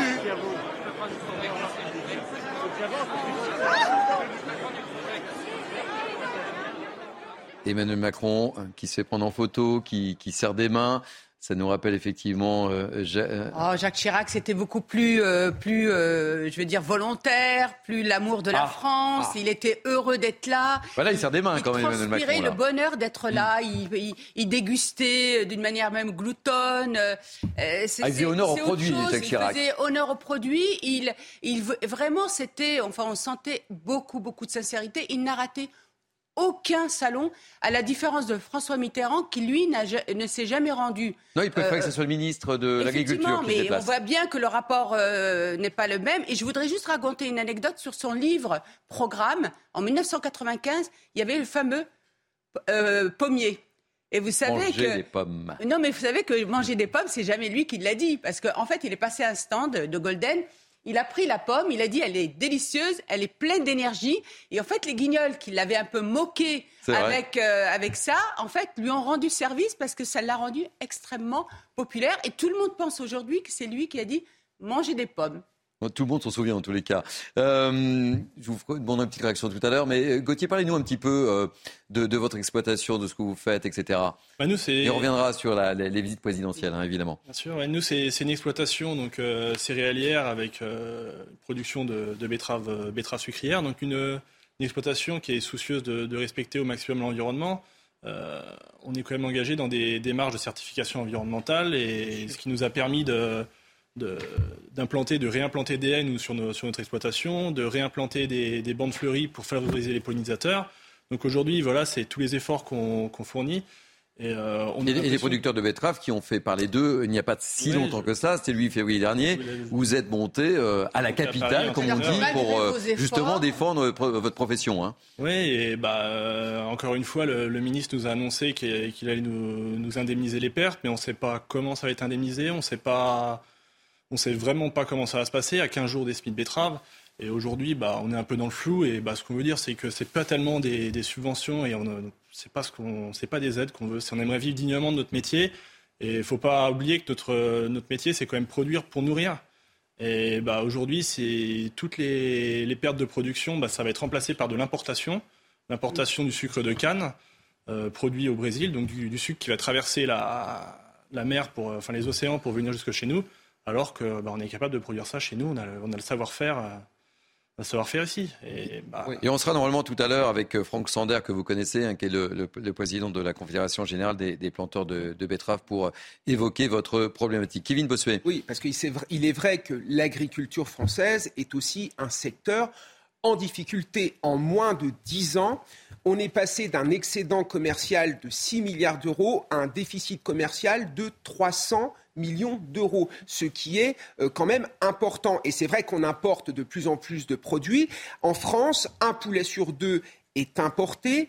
40% euh, des fruits et 60% des légumes. Donc forcément, ça pose la question de la souveraineté alimentaire. Et derrière ça, il y a deux problématiques. Il y a tout d'abord la suradministration. Je pense que ce que veulent les agriculteurs, c'est qu'on les laisse travailler. Ils en ont marre de toutes ces normes qui empoisonnent leur métier. Vous savez que pour planter une vigne, il faut quand même trois déclarations. Et puis derrière ça, il y a aussi l'enjeu de la citoyenneté euh, chez les Français, parce qu'il faut aussi consommer français. Moi, je suis désolé, ça coûte peut-être un petit peu plus cher, mais ce sont des produits de qualité.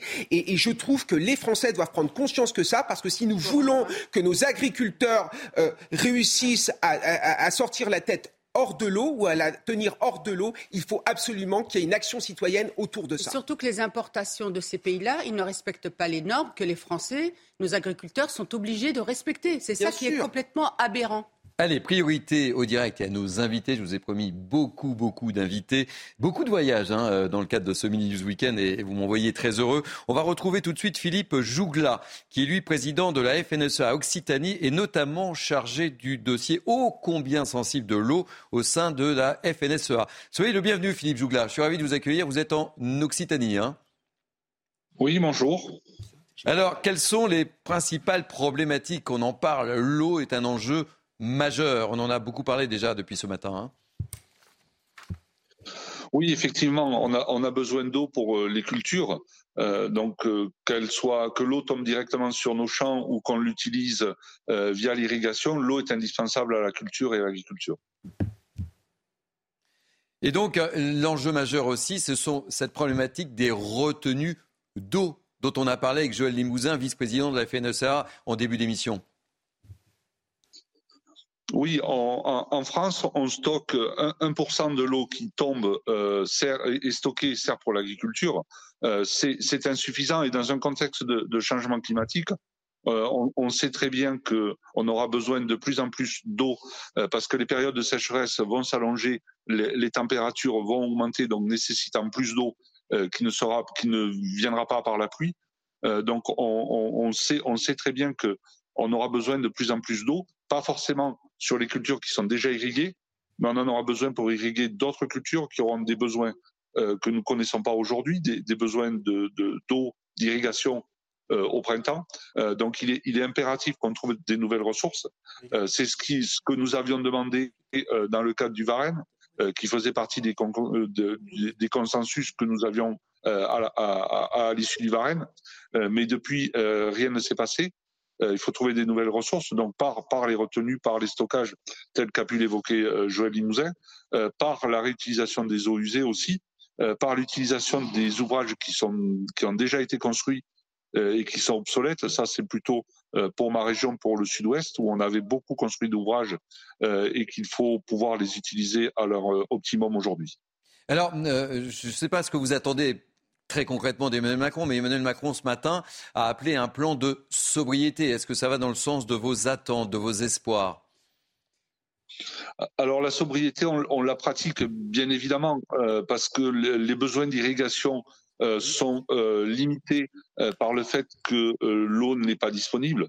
donc on est aussi là-dessus, on, est extrêmement attentif à ce qu'il y ait suffisamment d'eau pour la vie des rivières, euh, bon pour l'eau potable bien évidemment. Euh, donc on est déjà dans cette démarche d'économie, mais au-delà de au-delà de l'économie, au-delà de la sobriété, on, sait très bien qu'à moyen terme, on, ne pourra pas faire sans des ressources nouvelles.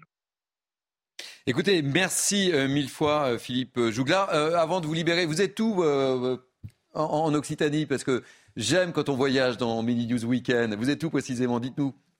Je, je suis dans les monts de la Cône, euh, à côté de la commune de la Salvetat, euh, commune productrice d'eau euh, minérale. Ah, la célèbre. Euh, et je suis éleveur euh, en brebis laitières et vaches allaitantes. Écoutez, merci mille fois d'avoir accepté de, de témoigner dans le cadre de Mini News Weekend consacré à, à l'ouverture de la plus grande ferme de France. Et je rappelle que vous êtes président de la FNSEA euh, Occitanie et plus principalement chargé du dossier de l'eau. Très rapidement, on va évoquer les autres points de l'actualité.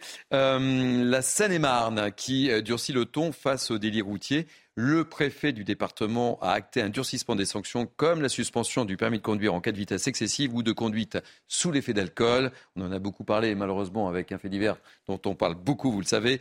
Reportage Mathilde Ibanez. Le gouvernement l'avait promis, le département de la Seine-et-Marne l'a déjà adopté. Depuis hier, les sanctions sont désormais plus lourdes en cas de délit routier lié à l'alcool ou la vitesse. Dans les faits, le permis de conduire d'un conducteur peut être suspendu s'il est contrôlé avec un taux supérieur à 0,40 mg d'alcool par litre d'air expiré ou s'il commet un excès de vitesse égal ou supérieur à 40 km/h. Dans le département, les habitants sont mitigés. Si c'est sur le dépassement des limitations de vitesse, euh, c'est pas ça normal. Après, tout ce qui est effectivement euh, alcool et puis drogue, oui, pourquoi pas. Pour la drogue et l'alcool, oui, c'est clair. Après, le reste, non, c'est pas. C'est déjà assez contraignant comme ça, sans en plus en rajouter. Quoi. Du moment qu'ils n'auront pas le permis, ils vont, euh, d'une manière ou d'une autre, euh, utiliser leur véhicule. En 2022, la Seine-et-Marne dénombrait 124 accidents de plus que l'année passée. Depuis janvier, le département recense déjà 8 décès sur la route. Kevin Bossuet, votre réaction sur cette décision du préfet du département qui a acté un durcissement des sanctions en Seine-et-Marne? Moi, je trouve ça très bien. Il faut tout faire pour limiter les accidents de la route. Et on sait très bien qu'à partir du moment où on prend son volant, on est un danger potentiel, surtout si on abuse, surtout si on a pris euh, de la drogue. Donc il est normal de renforcer la sécurité autour de ça, au-delà euh, de l'horrible fait divers dont nous parlons euh, beaucoup en ce moment. Je crois que voilà, il faut sécuriser le plus possible nos routes et avoir conscience que dès qu'on est au volant, on peut ôter la vie de quelqu'un. Oui. Naïma Mfadel. Oui, et axé aussi beaucoup, beaucoup, beaucoup sur la prévention, parce qu'on ne fait pas assez de pré- euh, prévention dans notre pays, et notamment dès le collège, comme on en a déjà parlé, dès le collège et le lycée, parce que c'est là où ça commence, euh, les, les, les comportements, les risques de comportements euh, déviants, et notamment liés à tout ce qui est cannabis. Allez, euh, toujours dans le reste de l'actualité, une petite page politique. Euh, après avoir été évincé de la direction du Parti des Républicains, Aurélien euh, Pradier sort du silence en déplacement pour une conférence de presse à Sciences Po Bordeaux hier. Le député du Lot a justifié ses prises de position qui lui ont tout simplement coûté sa place. On l'écoute lui et on en parle rapidement juste après. Mon ambition, c'est pas être un frondeur. Tout ça, c'est c'est une manière assez simple de, de, balayer d'un revers de la main euh, ce que nous sommes quelques-uns euh, à dire. C'est beaucoup plus profond que ça, et vous le voyez bien. Sur les carrières longues, au fond, vous voyez bien qu'on touche là un sujet qui est un sujet euh, qui permet à la droite de retrouver son ADN, de l'effort et, du travail. Je pense que la décision qui a été prise est une décision qui divise. Je ne serai pas celui qui rajoutera la division. Voilà. Après, les députés sont assez grands pour prendre leurs responsabilités et leurs choix. Moi, je peux vous dire que parmi les députés, beaucoup, y compris certains qui ne sont pas mes soutiens, n'adhèrent pas à la décision qui a été prise. Bon, Naïma Mfadel, rififi chez les LR, ça savez, continue. Ça me fait penser à- au ministre Chevènement qui avait dit un ministre. euh, Oui, bah, voilà, ça se tait ou ça fait. Enfin, ou non, ça ferme, ça... Voilà. Voilà, euh, on va pas dire le, le gros mot si je puis dire. Et, euh, et c'est tout à fait ça, Monsieur Pradier. Non mais euh, voilà, il veut l'argent, le beurre, euh, le beurre de la euh, et le sourire de la crémière. hein, je crois qu'on dit aussi ça. Oui, on dit ça Euh, non aussi. mais à un moment, vous savez, vous, vous jouez, euh, vous jouez dans, dans le collectif, ou alors vous dites non, je ne veux pas et je me retire, je démissionne et je la joue, joue solo. C'est pas possible de- de- d'être aussi déloyal. Je regrette. Il était quand même euh, di- directeur général, secrétaire général des LR. Il a été, il était deuxième vice-président. Euh, bon, voilà, donc je, pense que M. Eric Ciotti euh, a bien fait et je pense même qu'il aurait dû le faire euh, auparavant. Kevin Bossuet. Qu'il y ait une, une, singularité, Aurélien Pradier, on peut le comprendre, mais il faut quand même avoir une forme de loyauté vis-à-vis de son parti, vis-à-vis de la direction de son parti dont on fait dont on, appartient, enfin, dont on fait partie, à un moment donné, quand vous avez Éric Ciotti, qui tient un son de cloche et que vous vous précipitez dans les médias pour dire le contraire, comment voulez-vous qu'Éric Ciotti l'accepte? Surtout qu'en ce moment, les républicains jouent quand même leur survie, jouent quand même leur crédibilité. Et si vous avez des membres qui s'expriment au nom du parti et qui disent absolument le contraire, forcément, c'est quelque chose qui n'est pas possible. Donc, M. Pradier l'a bien cherché. Et s'il ne se reconnaît plus dans la ligne d'Éric Ciotti, je suis persuadé qu'il y a d'autres partis politiques qui pourront l'accueillir, notamment à gauche. Allez, autre sujet sur lequel j'aimerais vous faire réagir euh, ce midi, c'est ce vol euh, à l'arraché qui est tourné au drame. On en a parlé dans la première partie. Cela s'est passé jeudi soir à Maison-Alfort dans le Val-de-Marne. Deux hommes qui tentent de dérober le sac d'une personne et qui attendaient son train sur le quai de la gare lorsque l'un des deux voleurs tombe sur les voies et se fait percuter euh, par un TGV. L'homme est décédé sur, sur place. Son complice est en garde à vue, tout comme la victime du vol pour violence, ayant entraîné la mort sans intention de la donner. Explication de Marine Sabourin et je vous pose la question juste après. C'est un vol à l'arraché qui vire au drame. Il est 20h à la gare de Maison-Alfort lorsque deux individus, deux mineurs isolés selon nos sources, tentent de dérober le sac d'un usager qui attend son train sur le quai. Une altercation d'abord verbale puis physique aurait eu lieu entre les trois protagonistes. La victime de la tentative de vol aurait reçu plusieurs coups de poing de la part d'un des deux voleurs présumés. Elle aurait alors riposté et l'un de ses agresseurs aurait chuté sur les voies alors qu'un train traversait la gare. L'individu est mort sur le coup. Le geste de la victime du vol reste encore à déterminer. Si c'était un geste disproportionné qui l'aurait poussé euh, pour se défaire, mais en faisant tomber sur les rails, il pourrait effectivement se voir reprocher un homicide involontaire. Mais encore une fois, il faut, il faut attendre les conclusions de l'enquête. L'homme, un père de famille de 22 ans, a été placé hier en garde à vue pour violence ayant entraîné la mort sans intention de la donner. Alors, quelle peut être sa défense on peut parler de légitime défense, on peut parler aussi d'excuse de provocation parce qu'il a été euh, provoqué euh, dans, son, dans son geste.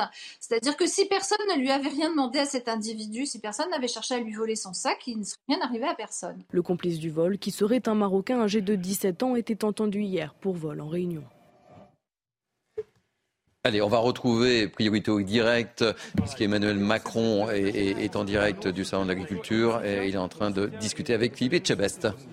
Mais vous l'avez fait, vous l'avez fait. On, a eu l'occasion d'échanger. C'est une bonne idée. Vous l'avez fait, mais je pense qu'on a topé pour la première marche parce que c'est une idée de Philippe et moi. Ouais, c'est important. La première marche, la transparence, On va la chercher ensemble et on va soutenir la filière agricole. Vous avez commencé à s'en mettre les dit que ça marchait en Italie. Oui, depuis 2016. 2016 mais c'est avec eux, c'est avec tous ces, producteurs. C'est avec eux, c'est avec eux qu'on les aime justement. Et moi j'ai repoussé euh, dans l'émission. Oui, Merci. C'est grâce à vous qu'on est là aussi, hein, messieurs, hein, Paul Vous savez qu'on est sensible à ça. Mon chef, je m'en occupe. Allez, merci Monsieur le Président. On compte sur vous vraiment. À l'honneur avec Philippe Etchebest. Euh, une petite réaction, euh, mon cher Gauthier Charles. Ça, c'est un exercice important, hein, la visite du président de la République euh, pour vous, euh, agriculteurs Oui, c'est important parce qu'on attend des, décisions, euh, des décisions importantes, qui, des changements importants pour notre métier. Et on attend des réponses surtout. Et ça fait trop longtemps qu'on a des beaux discours et il n'y a, rien au bout. Et aujourd'hui, bah, il faudrait vraiment taper du poing sur la table et on veut des, des réactions fortes. Comment vous le percevez euh, Emmanuel Macron en, tant qu'agriculteur? Euh, Naïma Mfadel faisait euh, référence à, Jacques Chirac, qui était éminemment populaire euh, dans le monde agricole. On le sait, il aimait goûter les produits, il faisait honneur aux produits, il serrait les mains, il allait voir, il adorait cette ambiance. Il défendait contre l'Allemagne. Et ouais, est-ce que vous avez le sentiment d'être bien défendu par Emmanuel Macron? Bah, envers nous, moi j'ai l'impression qu'il y, a un manque de, de sincérité et c'est des belles paroles. Et aujourd'hui, ce qu'on veut, c'est des actions fortes et il faut que ça change et que le, métier, le métier évolue et, et pas, pas des changements brutaux comme ils ont l'habitude de faire, des interdictions à tout va, euh, changer les, changer les règles du jeu en cours de partie, c'est c'est pas possible pour nous. Il faut que euh, des, plans constructifs et travailler avec les agriculteurs, main dans, la main, dans la main dans la main avec les agriculteurs pour sortir des, des, beaux projets ensemble. Alors, imaginez que vous êtes en, en face d'Emmanuel Macron. Quels seraient les, les premiers mots, là. Il est juste en face de vous, là. Euh, il vient vous serrer la main. Qu'est-ce que vous avez envie de lui dire? Eh ben, euh, moi, Quand on est jeune, 27 ans, qu'on reprend l'exploitation familiale. J'ai envie de lui montrer déjà qu'il y, a- il y a encore des jeunes qui sont motivés à se faire ce métier-là. Et il faut prendre soin de ces jeunes-là parce que euh, il va finir par démotiver tout le monde. Et on va perdre notre, notre agriculture, on va perdre nos savoir-faire. Et il, faut qu'il en soit bien conscient qu'aujourd'hui, il, enfin, il va falloir qu'il défende notre métier euh, mieux que ça. Et même au niveau européen, on cumule les normes européennes, il rajoute les normes françaises par-dessus. Nous, ça, devient, ça devient complètement ridicule, on s'en sort plus et euh, ça, devient ingérable pour nous. Ça devient trop administratif et trop. On aimerait refaire notre métier, vivre notre métier dignement et, et qu'on nous laisse, nous laisse tranquille. Gauthier Charles, merci. C'était un plaisir euh, de vous avoir. Vous incarnez la nouvelle génération et c'est important qu'on vous donne euh, également la, la parole. Euh, Merci Kevin Bossuet. Merci Thierry. Vous avez eu un beau plaidoyer pour cette profession. Et ça me rappelle mon enfance. J'ai grandi pendant 18 ans à la campagne, dans un village de 300 habitants, donc ça me parle. Et vive la ruralité. Merci Naïma M. Fadel. Et vive le Made in France. Et vive le Made in France. Allez, merci mille fois. On se retrouve pour la dernière heure de Mini News Weekend avec un, nouveau plateau d'invités. J'accueillerai Marc Varno, chef d'entreprise, Louis Morin, journaliste qui était déjà avec moi au cours de la première heure, et Étienne Fourmont qui est un agriculteur youtubeur. Allez, à tout de suite. C'est une spéciale salon d'agriculture sur CNews.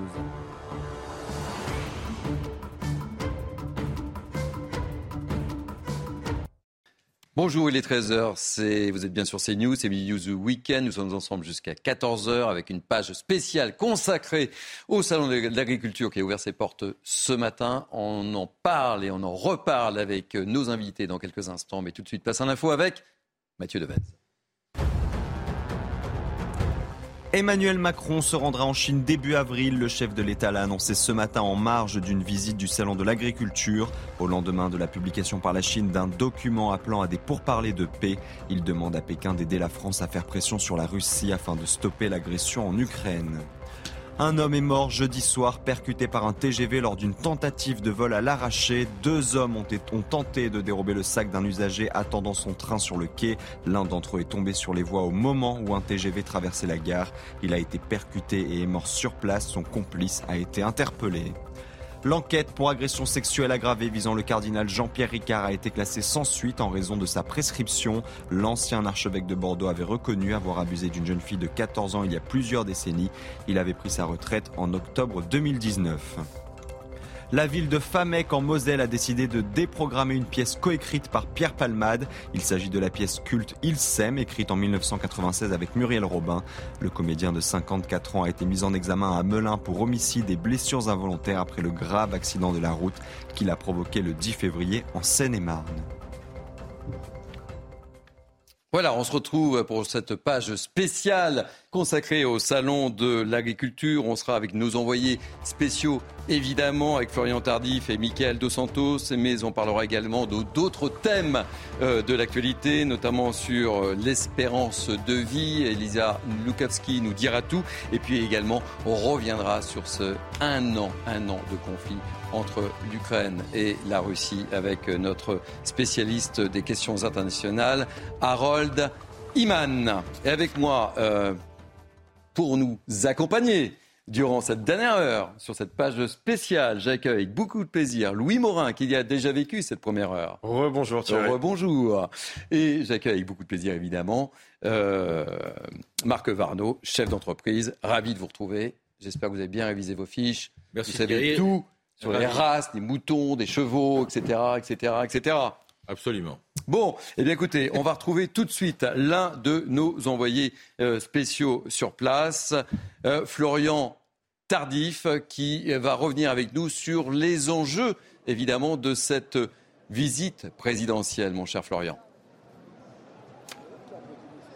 Oui, tout à fait. Écoutez, sur le fond, cette visite présidentielle du chef de l'État ici au Salon de l'Agriculture lui permet d'évoquer les difficultés du secteur. C'est ce qu'il fait depuis le début de la matinée lors de ses différents entretiens avec les professionnels du secteur. Cela leur permet, lui permet également de, les rassurer sur un certain nombre de sujets.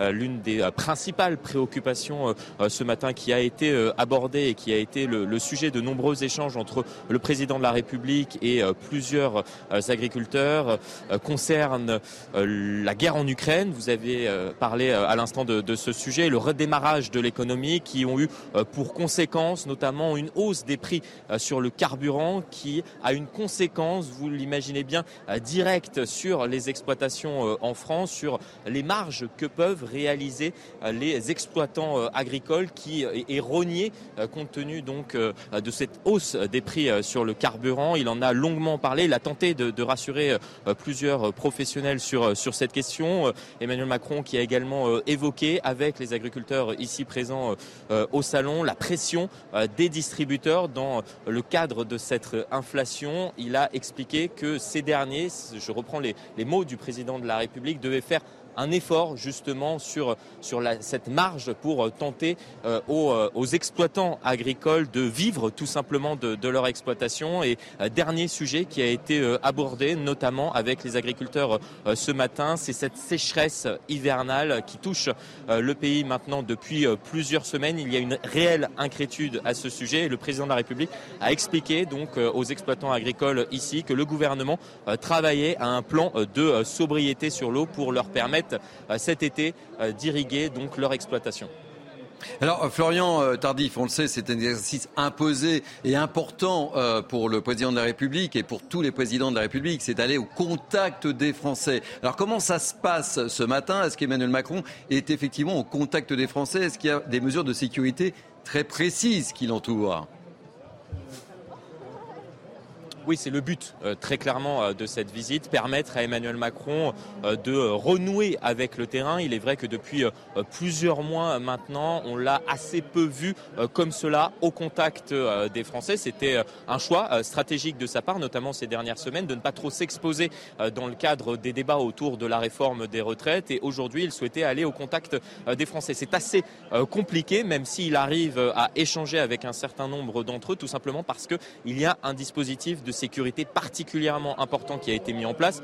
Chaque année, lors de la visite du président de la République, il y a un dispositif de sécurité important, mais cette année, il a été particulièrement imposant. Par exemple, l'allée qui se trouve juste derrière moi a été totalement vidée pendant plusieurs minutes et vous voyez que le président de la République est assez loin par rapport à là où nous nous trouvons, tout simplement parce qu'il y a un barrage qui est mis en place tout autour donc des allées où se trouve le président de, de la République avec un, un service d'ordre calme pour, pour, l'instant, calme mais, sous pression, euh, tout comme les, équipes du, président de la République qui redoutent bien évidemment une mauvaise séquence, tout simplement parce que euh, si un programme a été euh, planifié en amont, il est vrai que dans le cadre des échanges que le président de la République peut avoir, eh il peut y avoir en fonction de, la tension entre euh, le chef de l'État et, euh, et euh, quelqu'un qui pourrait l'interpeller, notamment sur cette réforme des retraites, une mauvaise séquence, mauvaise séquence que redoutent bien évidemment les équipes de, de l'Élysée. C'est pour cela qu'il y a donc un dispositif de sécurité particulièrement imposant qui a été mis en place pour permettre néanmoins ces, échanges qui, ont lieu. Mais voilà, on, a pu rencontrer des Français qui tentent d'apercevoir au loin le président de la République, qui sont parfois déçus de ne pas pouvoir l'approcher, et un, un chef de l'État pour l'instant calme lorsqu'il a été interpellé sur certains sujets.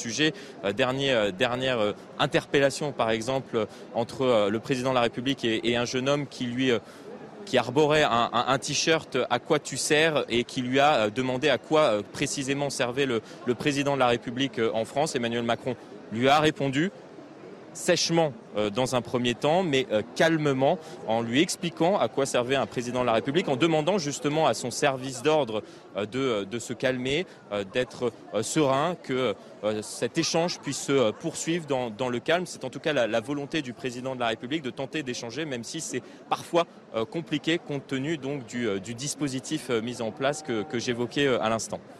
Merci euh, beaucoup Florian Tardif et merci également à, Florian Pomme. On va retrouver euh, immédiatement euh, Emmanuel Macron en direct. C'est la vie. Non, c'est la vie de ma petite sœur, c'est la vie, c'est ma vie, c'est la vie de tous les enfants qui sont là et vous le savez très bien. Vous le savez très bien, vous avez les rapports scientifiques sur votre bureau et vous le savez. C'est scandaleux. C'est scandaleux. Tous les rapports scientifiques vous le disent. C'est scandaleux. Je parle pas. On vous connaît vos promesses, vous les tenez jamais. Jamais. Vous ne les tenez jamais. Ces dernières rénovations et on n'arrêtera pas tant que vous agirez pas. Le premier pas le plus simple, c'est la rénovation thermique des bâtiments. Non, c'est faux. C'est faux. 2 sur 20. Tous les rapports disent. J'ai baissé les bras. Mais vous savez, vous avez rien dit parce que vous savez que ce que je dis est vrai. Je, suis en train de répondre simplement. Vous n'avez pas le courage et la cohérence d'écouter une réponse, monsieur. Ça vous ressemble. Voilà ce que c'est. Sur ce qui se passe, euh, visiblement, il se fait interpeller sur le problème de, climat. Oui, mais je crois que. Oui, oui. Emmanuel Macron est un, est un ultra habitué du salon d'agriculture. C'est vrai que Là, on n'est pas dans la configuration de 2018. Hein. Je ne sais pas si vous en souvenez, mais à l'époque, il était resté 12 heures de suite euh, au salon de l'agriculture pour charmer euh, tout le monde. 13 heures même. 13 heures, plus de 12, oui, bah oui. Et il a battu tous les records. Et là, euh, on a l'impression, il va au contact de gens qui lui sont très opposés. Son service d'ordre, on voit bien, ne s'interpose que difficilement. moi, je trouve qu'il prend beaucoup de risques. Hein. Quand on est président de la République et qu'on a des gens agressifs en face de soi, avoir des gens qui sont, pardonnez-moi, mais à portée de coups de poing, à deux mètres de soi euh, pour engager le dialogue. Moi, je trouve que la posture est dangereuse. Je ne comprends pas très bien le pourquoi de, de, cette, de cet échange. Cela étant dit, euh, on sait qu'il s'est rendu euh, à Rungis où effectivement la, visite était bien cadrée, bien organisée. Il n'y avait pas beaucoup de risques. Et on, on attendait avec impatience ce rendez-vous au Salon de l'agriculture où par tradition, on l'évoquait euh, précédemment avec Naïma M. Fadel, avec Jacques Chirac, qui aimait aller au contact des Français, qui aimait déguster des produits, qui aimait euh, serrer des mains. Euh, c'était là où on l'attendait aussi, Emmanuel Macron. Et, on, le voit, Florian Tardif l'a dit, c'est pas simple d'approcher le président de la République. Donc pour répondre à votre interrogation, c'est des risques, mais qui sont quand même mesurés, même si parfois il y a quelques Petit couac, petit couac. D'autant, Thierry, que ça faisait quand même plusieurs semaines qu'Emmanuel Macron se faisait discret euh, sur ses visites euh, publiques. Il rencontrait assez peu les Français et donc il y avait besoin aussi de renouer ce, dialogue, de recréer le, contact.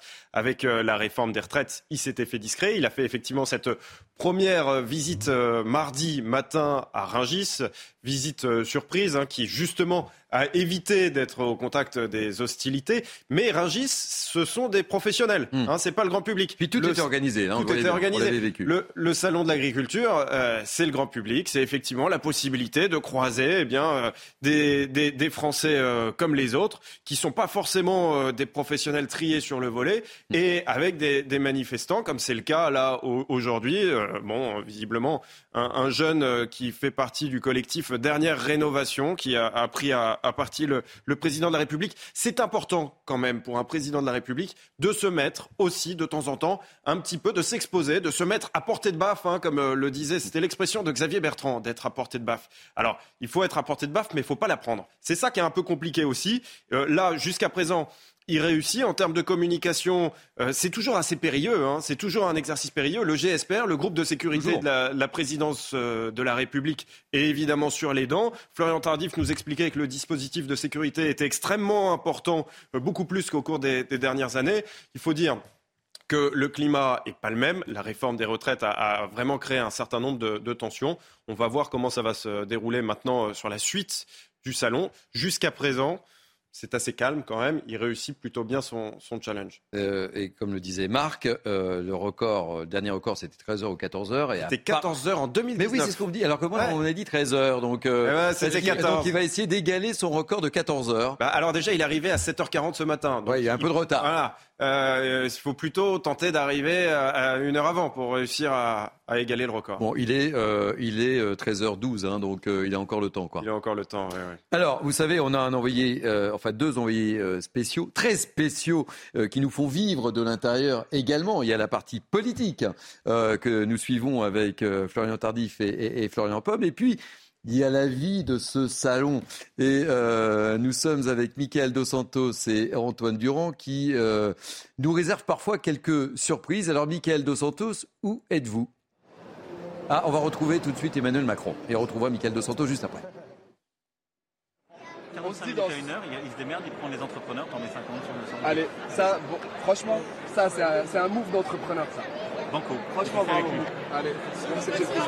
Et je vais.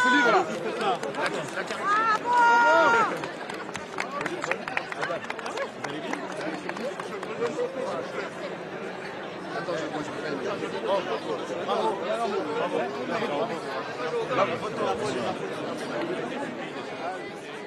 Allez, chose promise, chose due. Vous vouliez dire quelque chose? Ouais, Alors, ce qu'il faut dire aussi, c'est que évidemment, dans ce type de cas, on le sait en réalité, les partis politiques convient toujours quelques militants. Là, on mm. entendait au loin une femme en train de dire bravo et mm. d'acclamer le président de la République. Ah, vous pensez que ce sont des militants Il y a probablement eu quelques militants de l'REM qui ont été invités à venir aujourd'hui de manière un peu innocente. Vous êtes sûr de vous, là, Louis? Euh, Non, c'est probable. C'est probable. En tout cas, ça se fait beaucoup. Euh, quasiment tous les, tous les hommes politiques, lorsqu'ils font un déplacement eh bien, invite quelques militants à venir euh, voilà, en marge. Et il est probable que LREM ait invité euh, les militants à venir aujourd'hui.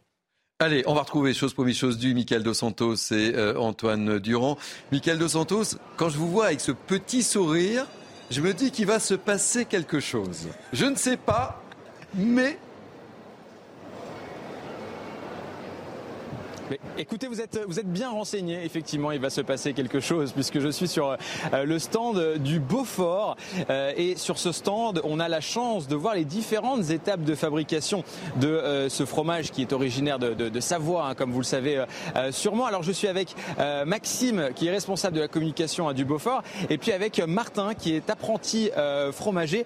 bonjour, messieurs. Merci d'être avec nous en, direct sur, sur CNews. Alors, je vais, je vais commencer déjà avec vous, avec vous. Juste un petit mot euh, sur, le Beaufort. Comment décrire le, Beaufort? Quelle est la particularité de ce fromage?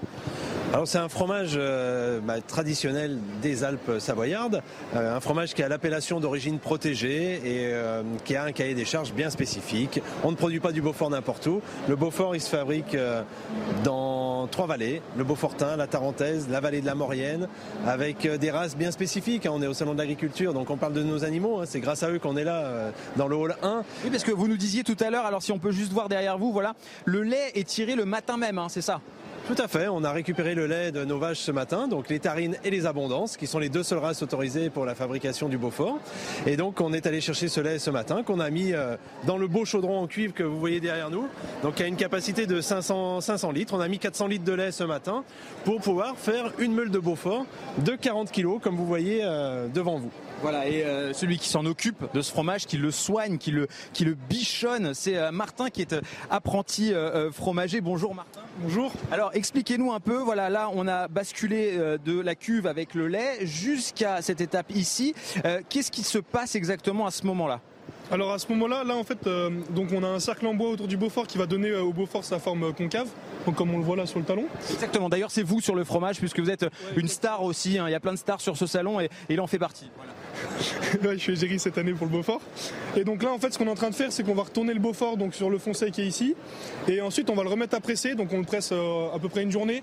Et comme ça, en fait, on enlève le maximum d'eau qui, qui, est dans le Beaufort. Et combien de fois par jour ça euh, Minimum 4 fois par jour sur le cahier des charges. Donc dans la journée, on doit le retourner 4 euh, fois, 4 à 5 fois. Donc là, vous allez le retourner. Voilà, exactement. Alors on va, on va assister voilà, au, retournement du Beaufort. C'est rien que pour vous, c'est rien que pour les, les téléspectateurs de CNews en direct. Voilà, c'est toute une opération et c'est assez lourd. Voilà. Alors là, le Beaufort a été euh, retourné et donc on va voir les, différentes opérations pour enlever un maximum d'eau, hein, bien sûr, sur ce fromage. Et comme nous le disait d'ailleurs très justement Martin, c'est une opération qui se répète à plusieurs reprises euh, dans la journée pour arriver, bien sûr, à un, produit, euh, à un produit fini. D'ailleurs, vous allez pouvoir nous montrer aussi le, produit fini parce que forcément, voilà, c'est ce qu'on aime. C'est la dernière étape, c'est cette étape-là avec ce, magnifique fromage. Regardez, hop, je vous montre un petit bout à la caméra, si vous le voyez. Voilà, magnifique. Bon, J'en profite, hein, je, goûte, hein, vous en doutez, là aussi euh, la chance que j'ai d'être euh, aujourd'hui sur, euh, sur, sur le salon d'agriculture. Donc là, vous êtes sur un Beaufort qui a été fabriqué l'été dernier, donc au mois de juillet 2022. Donc un fromage qui a 7 mois d'affinage. Voilà, et c'est pas de surprise, c'est excellent. Et vous inquiétez pas Thierry, je, je, fais en sorte de vous ramener aussi un, un petit bout de fromage. Tout à l'heure il y avait le saucisson. Maintenant on est sur le fromage, donc je vais vous en ramener euh, sur le plateau de, de CNews. Je ne sais pas combien d'invités vous avez aujourd'hui, mais vous inquiétez pas, je, vais ramener un fromage assez grand pour tout le monde, comme ça tout le monde pourra en profiter. J'ai juste une, dernière question, si vous me le, permettez, puisqu'il est apprenti euh, fromager. On parle souvent de du fait que, que, que, le métier est parfois abandonné par, par les plus jeunes. Vous, c'est une passion, vous avez baigné dedans. Hein. Ouais, moi je suis un peu né dans le Beaufort, donc c'est vrai que depuis tout petit, euh, bah, je me destine un peu à faire ce métier-là. Et puis euh, au début, je savais pas vraiment ce que je voulais faire jusqu'à la seconde. Et c'est en seconde que je me suis vraiment dit, euh, bon bah allez, euh, je vais essayer de faire fromager, puis je verrai si ça me plaît. Puis au final, maintenant, je suis lancé, puis je compte pas m'arrêter tout de suite. Ouais.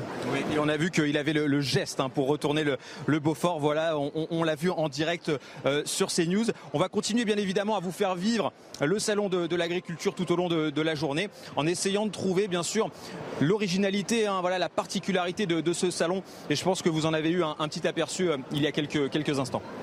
Alors ça, pour nous faire vivre, vous nous le faites vivre, euh, mon cher euh, Michael Dos Santos. Et je vous prends au défi, ramenez-nous une grande meule, parce qu'on est nombreux à CNews. Il y a non seulement mes invités, Louis Morin, fan de fromage, ah, Marc Varno, grand épicurien, et puis il y a François Epp et toute l'équipe en régie. Donc il nous faut au moins la, la grande meule. Hein.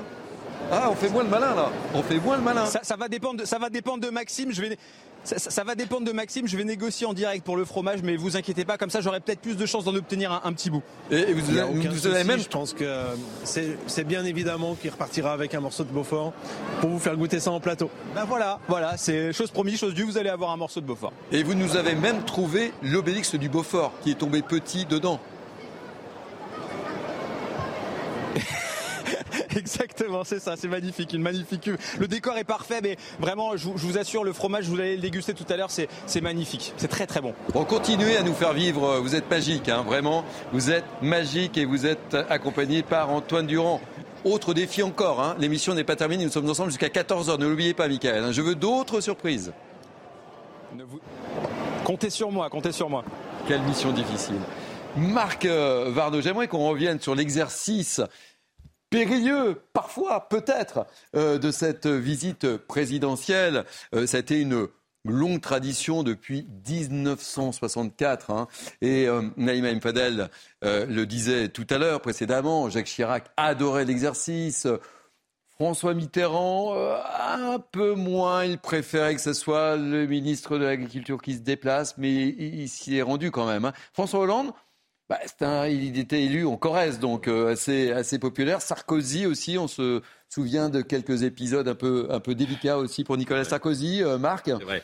C'est vrai. D'abord, la tradition, elle, elle, remonte bien avant. Hein. C'est-à-dire que le, le salon d'agriculture existe depuis 1964. Eh, 64. Mais oui. avant, c'était le concours général agricole. Ah, le concours général. C'était voilà, il y, a, il y a, on trouve des images de René Coty qui inaugure le concours, le, le concours général agricole. C'était les régions qui s'affrontaient pour déterminer quelle était la, la, la, meilleure région sur qui avait le meilleur le meilleur produit.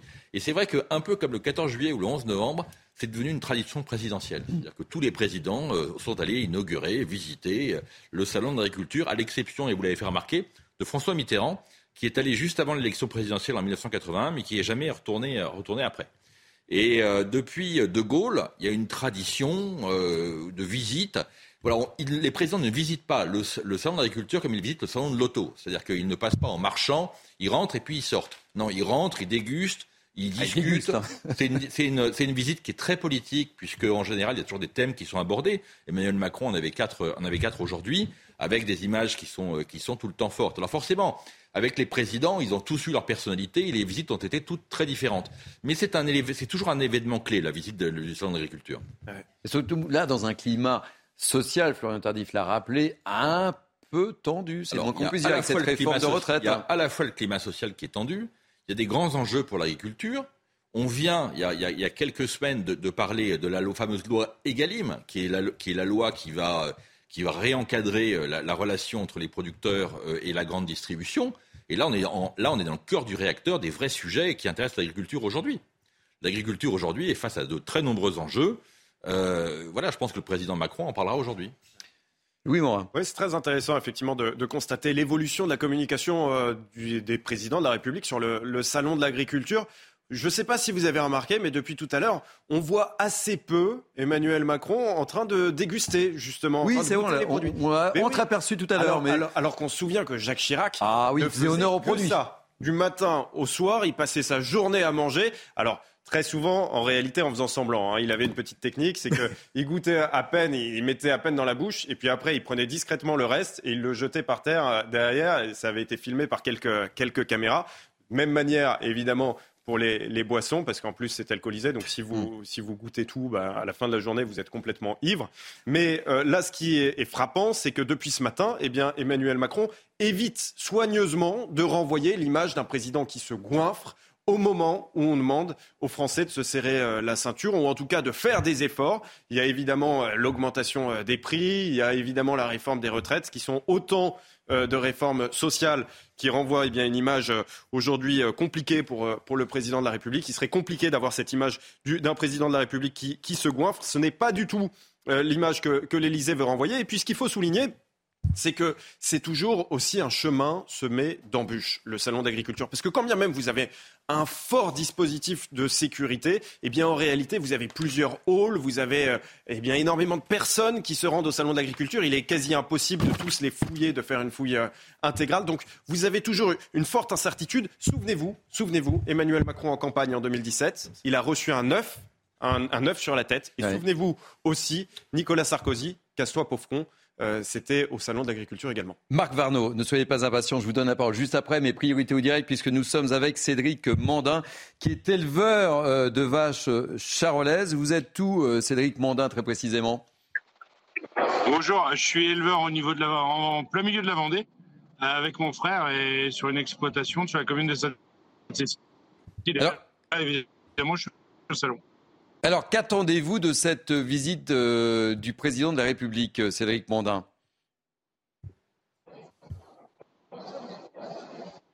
Est-ce que vous m'entendez?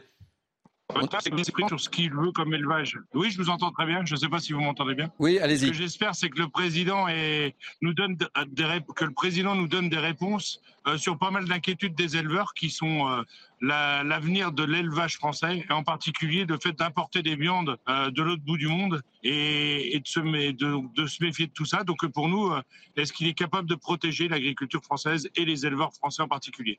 Est-ce que vous avez noté ces, premières déclarations ce matin, entre autres euh, le maintien des, marges et, des coûts de production, euh, mettre la pression sur euh, les distributeurs, il évoque un plan sur la sécheresse, il essaie de, maintenir une concurrence loyale. Est-ce que ces, différentes mesures vont dans le bon sens selon vous? C'est des mesures qui vont dans le bon sens. On attend, on attend les précisions. C'est pour ça qu'on l'attend. Là, vous, Joël Direct, il est juste devant le, ring. On est juste devant les, les vitrines des bouchers.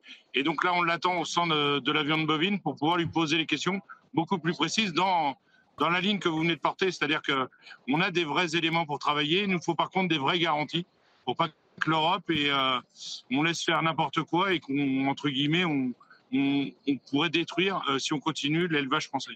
Et est-ce que, dernière question, euh, Cédric Montin, est-ce que vous avez le sentiment d'être entendu ou pas? Très rapidement, en deux mots. Est-ce que ce président de la République vous entend?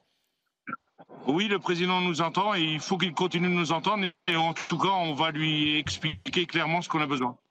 Merci euh, mille fois Cédric Mandin. Je rappelle que vous êtes euh, éleveur euh, de vaches charolaises dans ce beau département qui est la Vendée. Décidément, on aura beaucoup, beaucoup voyagé aux quatre coins de France dans ce Midi News Weekend et ça j'adore.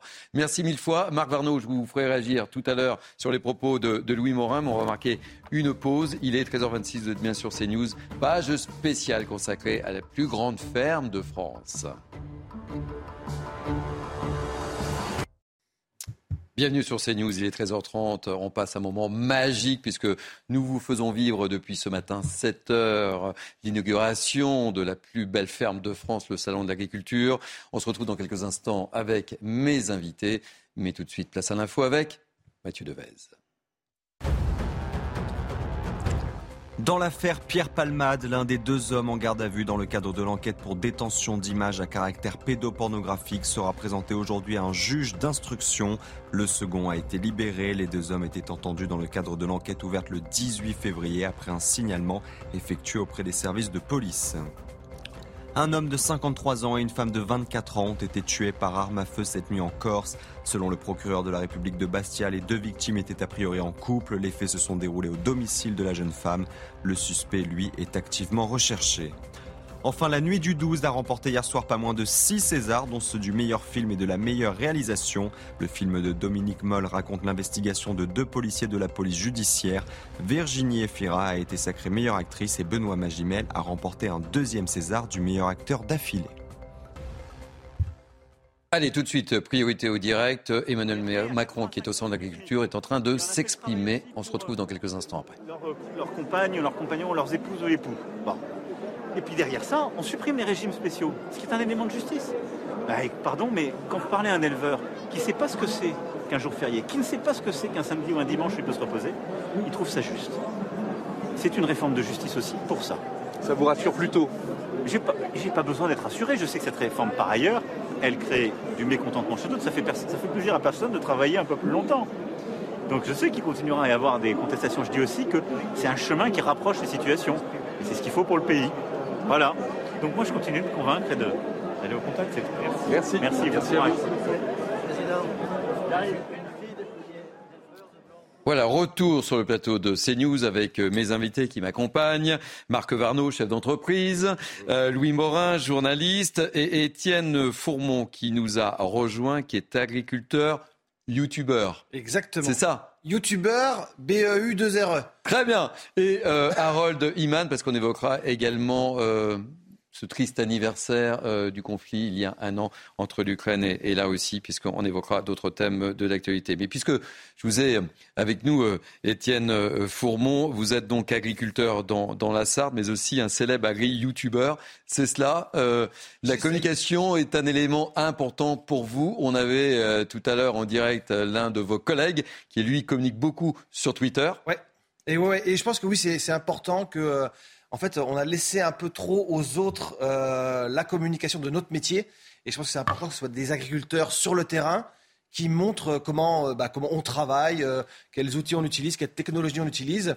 Et, c'est pour ça que c'est bien qu'on soit de plus en plus nombreux à montrer notre travail sur les réseaux sociaux. Et alors, on montre à, l'antenne votre livre, hein, parce que non seulement vous êtes youtubeur, mais ah vous êtes aussi écrivain. Et, vous venez de sortir un, livre qui s'appelle Peace and Food. Alors? Peace and Food parce que moi j'ai été euh, sur ma ferme, j'ai subi une agression euh, d'antispécistes qui sont venus sur ma ferme pendant une nuit, euh, taguer, euh, un mur de la ferme. Et ils ont écrit 2020 abolition sur le mur, abolition de l'élevage. Et ils sont venus chez un voisin aussi où ils ont fait beaucoup de casse. Et en fait, on a nettoyé ce mur-là, évidemment, et on a écrit en gros dessus, on a réécrit par-dessus Peace and Food. En gros, on a voulu couvrir leur message de haine par un message de paix pour dire aux gens, mangez ce que vous voulez, faites confiance à l'agriculture française. Marc, une euh, petite réaction sur l'initiative, on reviendra vers vous évidemment, Étienne Fourmeau, sur cette volonté de cette nouvelle génération d'agriculteurs qui communiquent via les réseaux sociaux? C'est important? Je trouve qu'ils ont, euh, alors pas 100, mais 200% raison. Je crois que l'agriculture est un, est un univers qui est extrêmement difficile. J'en connais quelques-uns. Ce sont des gens qui travaillent sans compter leurs heures, qui ont des revenus qui sont extrêmement bas et qui sont en général d'un courage euh, incomparable. Euh, moi-même industriel, j'ai une usine dans une région qui est la capitale du comté, où les agriculteurs ou les laitiers euh, vendent leur lait à prix entre guillemets respectable, parce que comme ils sont en appellation contrôlée, ben, ils ne subissent pas les oukases de la grande distribution. Et ce sont des gens qui, qui travaillent jour et nuit. Donc euh, oui, moi j'ai le plus grand respect alors, pour les agriculteurs. Et dans le même temps, c'est vrai que en général, les, gens ne connaissent pas bien les métiers de l'agriculture et ne connaissent pas la vie des agriculteurs. Mhm. Les agriculteurs sont devenus, entre guillemets, des statistiques pour une raison très simple. C'est que dans 1950, il y avait un tiers de la population française euh, qui était rurale et, qui était des agriculteurs.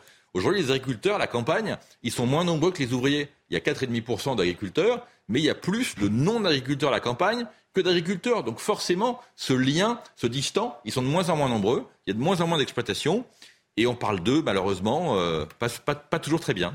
Allez, priorité au direct. On va retrouver notre envoyé spécial qui nous fait vivre de l'intérieur avec beaucoup de magie, je dois l'avouer, euh, ce salon de l'agriculture cru 2023. C'est Mickaël Dos Santos accompagné d'Antoine Durand. Je ne sais pas où vous êtes. C'est la surprise, Mickaël.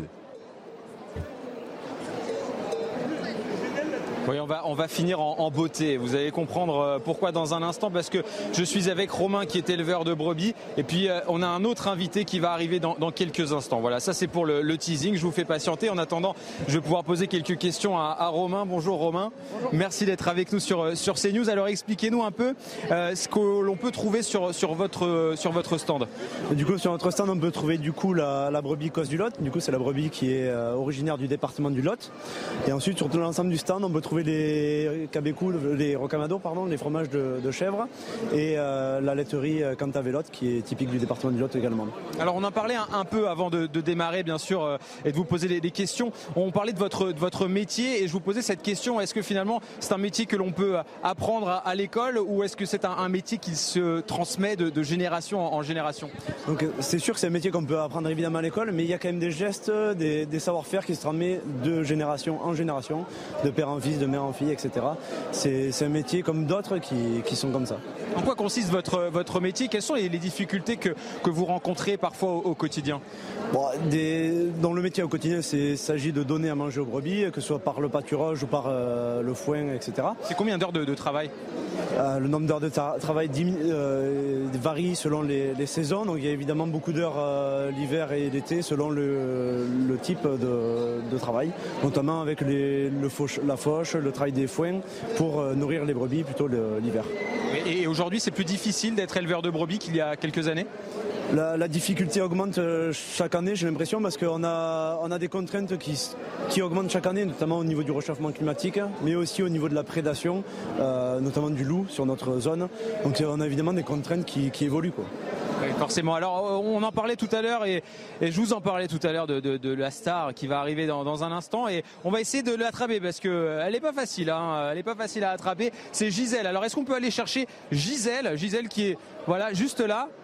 Et c'est Romain qui va l'attraper. Voilà, c'est magnifique. Regardez, je suis avec Gisèle qui est très très sympa. Alors on a pu discuter tout à l'heure. Alors je ne sais pas si elle a envie de discuter. On va tenter le coup. Hein. C'est rien pour vous. Et voilà, c'est magnifique. Alors c'était pas du tout voulu, euh, mais visiblement elle m'aime beaucoup. Je crois qu'il se passe quelque chose entre nous. Euh, en tout cas, elle est très communicative et, très très très sympathique. Et visiblement, elle est très bavarde. Oui? Oui, non, elle a plus envie. Bon bah voilà. Elle en a un peu. Ah bah voilà, voilà. Merci beaucoup Gisèle. Voilà, c'est l'une des, stars aussi parce qu'on l'a vu et je vous en parlais tout à l'heure. Il y a énormément de visiteurs sur ce salon de l'agriculture, énormément d'enfants qui adorent pouvoir s'approcher des bêtes. Et d'ailleurs, petite particularité de, ce stand, c'est l'un des seuls où l'on peut approcher les bêtes, même entrer directement à côté, pouvoir prendre des photos directement avec ces, brebis et les, tout petits que vous venez de voir, notamment Gisèle. Voilà, il y en a plein d'autres. Il y a une grande famille. Merci euh, mille fois, Michael, de nous avoir fait vivre ce salon au plus près. Donc je note Ovalie, Rihanna, Gisèle, que de fiancés pour vous. En tous les cas, merci mille fois, c'était génial, continuez. Euh, après euh, le concours du prix de la mouette à Dunkerque, je vois que vous êtes maintenant formidable. Le journalisme mène à tout. Vous êtes magique. Merci mille fois pour tout ce que vous avez fait. C'était génial.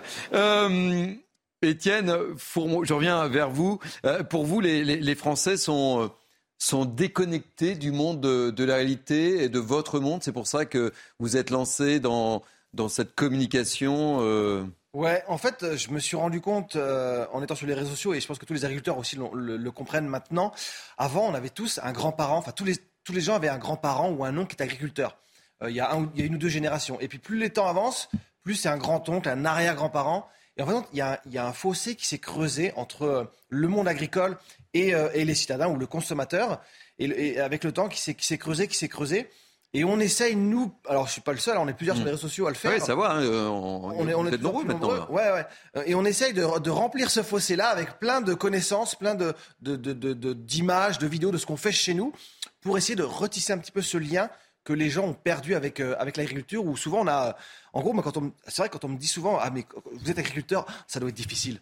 Vous devez être malheureux, vous devez, ça doit être dur et tout. Alors que, enfin, Sérieusement, pas du tout. Quoi. Je suis très heureux de faire ce métier-là. Vous avez quel âge, euh, Étienne? J'ai 41 ans. 41 ans. J'ai 41 ans et, euh, et, je suis super heureux de faire ce métier-là et, et je m'en sors plutôt bien. Alors il y a des années qui sont compliquées, hein. il y a des années qui sont plus difficiles que d'autres, mais, euh, mais on a, en fait, on est, on est toujours très alarmiste alors qu'il y a aussi des très bons côtés et que si on veut avoir des nouvelles générations qui nous remplacent, qui arrivent ensuite, il faut aussi qu'on explique aux jeunes que ce métier-là, il est formidable et que nourrir les Français, c'est magnifique. Quoi. Et puis vous le faites aussi avec beaucoup d'humour aussi. Hein ça passe mieux. Bah je, oui. pense que, je pense que euh, expliquer le métier avec de l'humour, euh, montrer voilà les vaches, les tracteurs, euh, comment je travaille, les nouvelles technologies en agriculture, s'il y a un petit peu d'humour, bah, le message est, plus, plus, facilement compris et les gens posent plus de questions. Marc? Non, non, je suis, je suis entièrement d'accord. Alors je vous dites que vous êtes très heureux et que vous en sortez très bien. Alors, je ne vais pas faire le défenseur des agriculteurs face à un agriculteur qui. Voilà, mais, mais je crois qu'aujourd'hui, il y a quand même des gros enjeux dans l'agriculture. Notamment, il y a cette relation avec la grande distribution, qui, est une relation, une relation, qui est très compliquée, qui a été mise en exergue encore il y a quelques, il y a quelques semaines. Moi, je pense qu'il faut d'abord rendre aux agriculteurs la paternité de leurs produits, et notamment du bio. Ça, je pense que ça va vous parler, qui est galvaudé sans arrêt par la grande distribution pour tromper le consommateur et vendre toujours plus cher des produits qui ne le méritent pas forcément. Je pense que l'agriculture a besoin aujourd'hui d'avoir une transparence de rentabilité, non pas de ses coûts à elle, mais du coût de la distribution, hein, parce qu'il faut quand même rappeler qu'en France, nous avons 400 000 agriculteurs, mais nous avons trois centrales d'achat qui, euh, pour trois, pour les grands groupes de la grande distribution, qui euh, contrôle le point d'achat de 60% des Français en alimentation. Donc là, il y a un vrai, vrai, vrai sujet sur lequel je pense que le législateur devrait se pencher parce qu'il y a quelque chose qui ne va pas du tout. Les agriculteurs ne gagnent pas suffisamment bien leur vie et la grande distribution fait croire aux consommateurs que les prix sont bas parce qu'ils baissent leur marge. Alors que c'est le contraire. Les prix sont bas aujourd'hui dans la grande distribution parce que les agriculteurs sont sous-payés, mais les marges de la grande distribution reste très confortable. Mmh.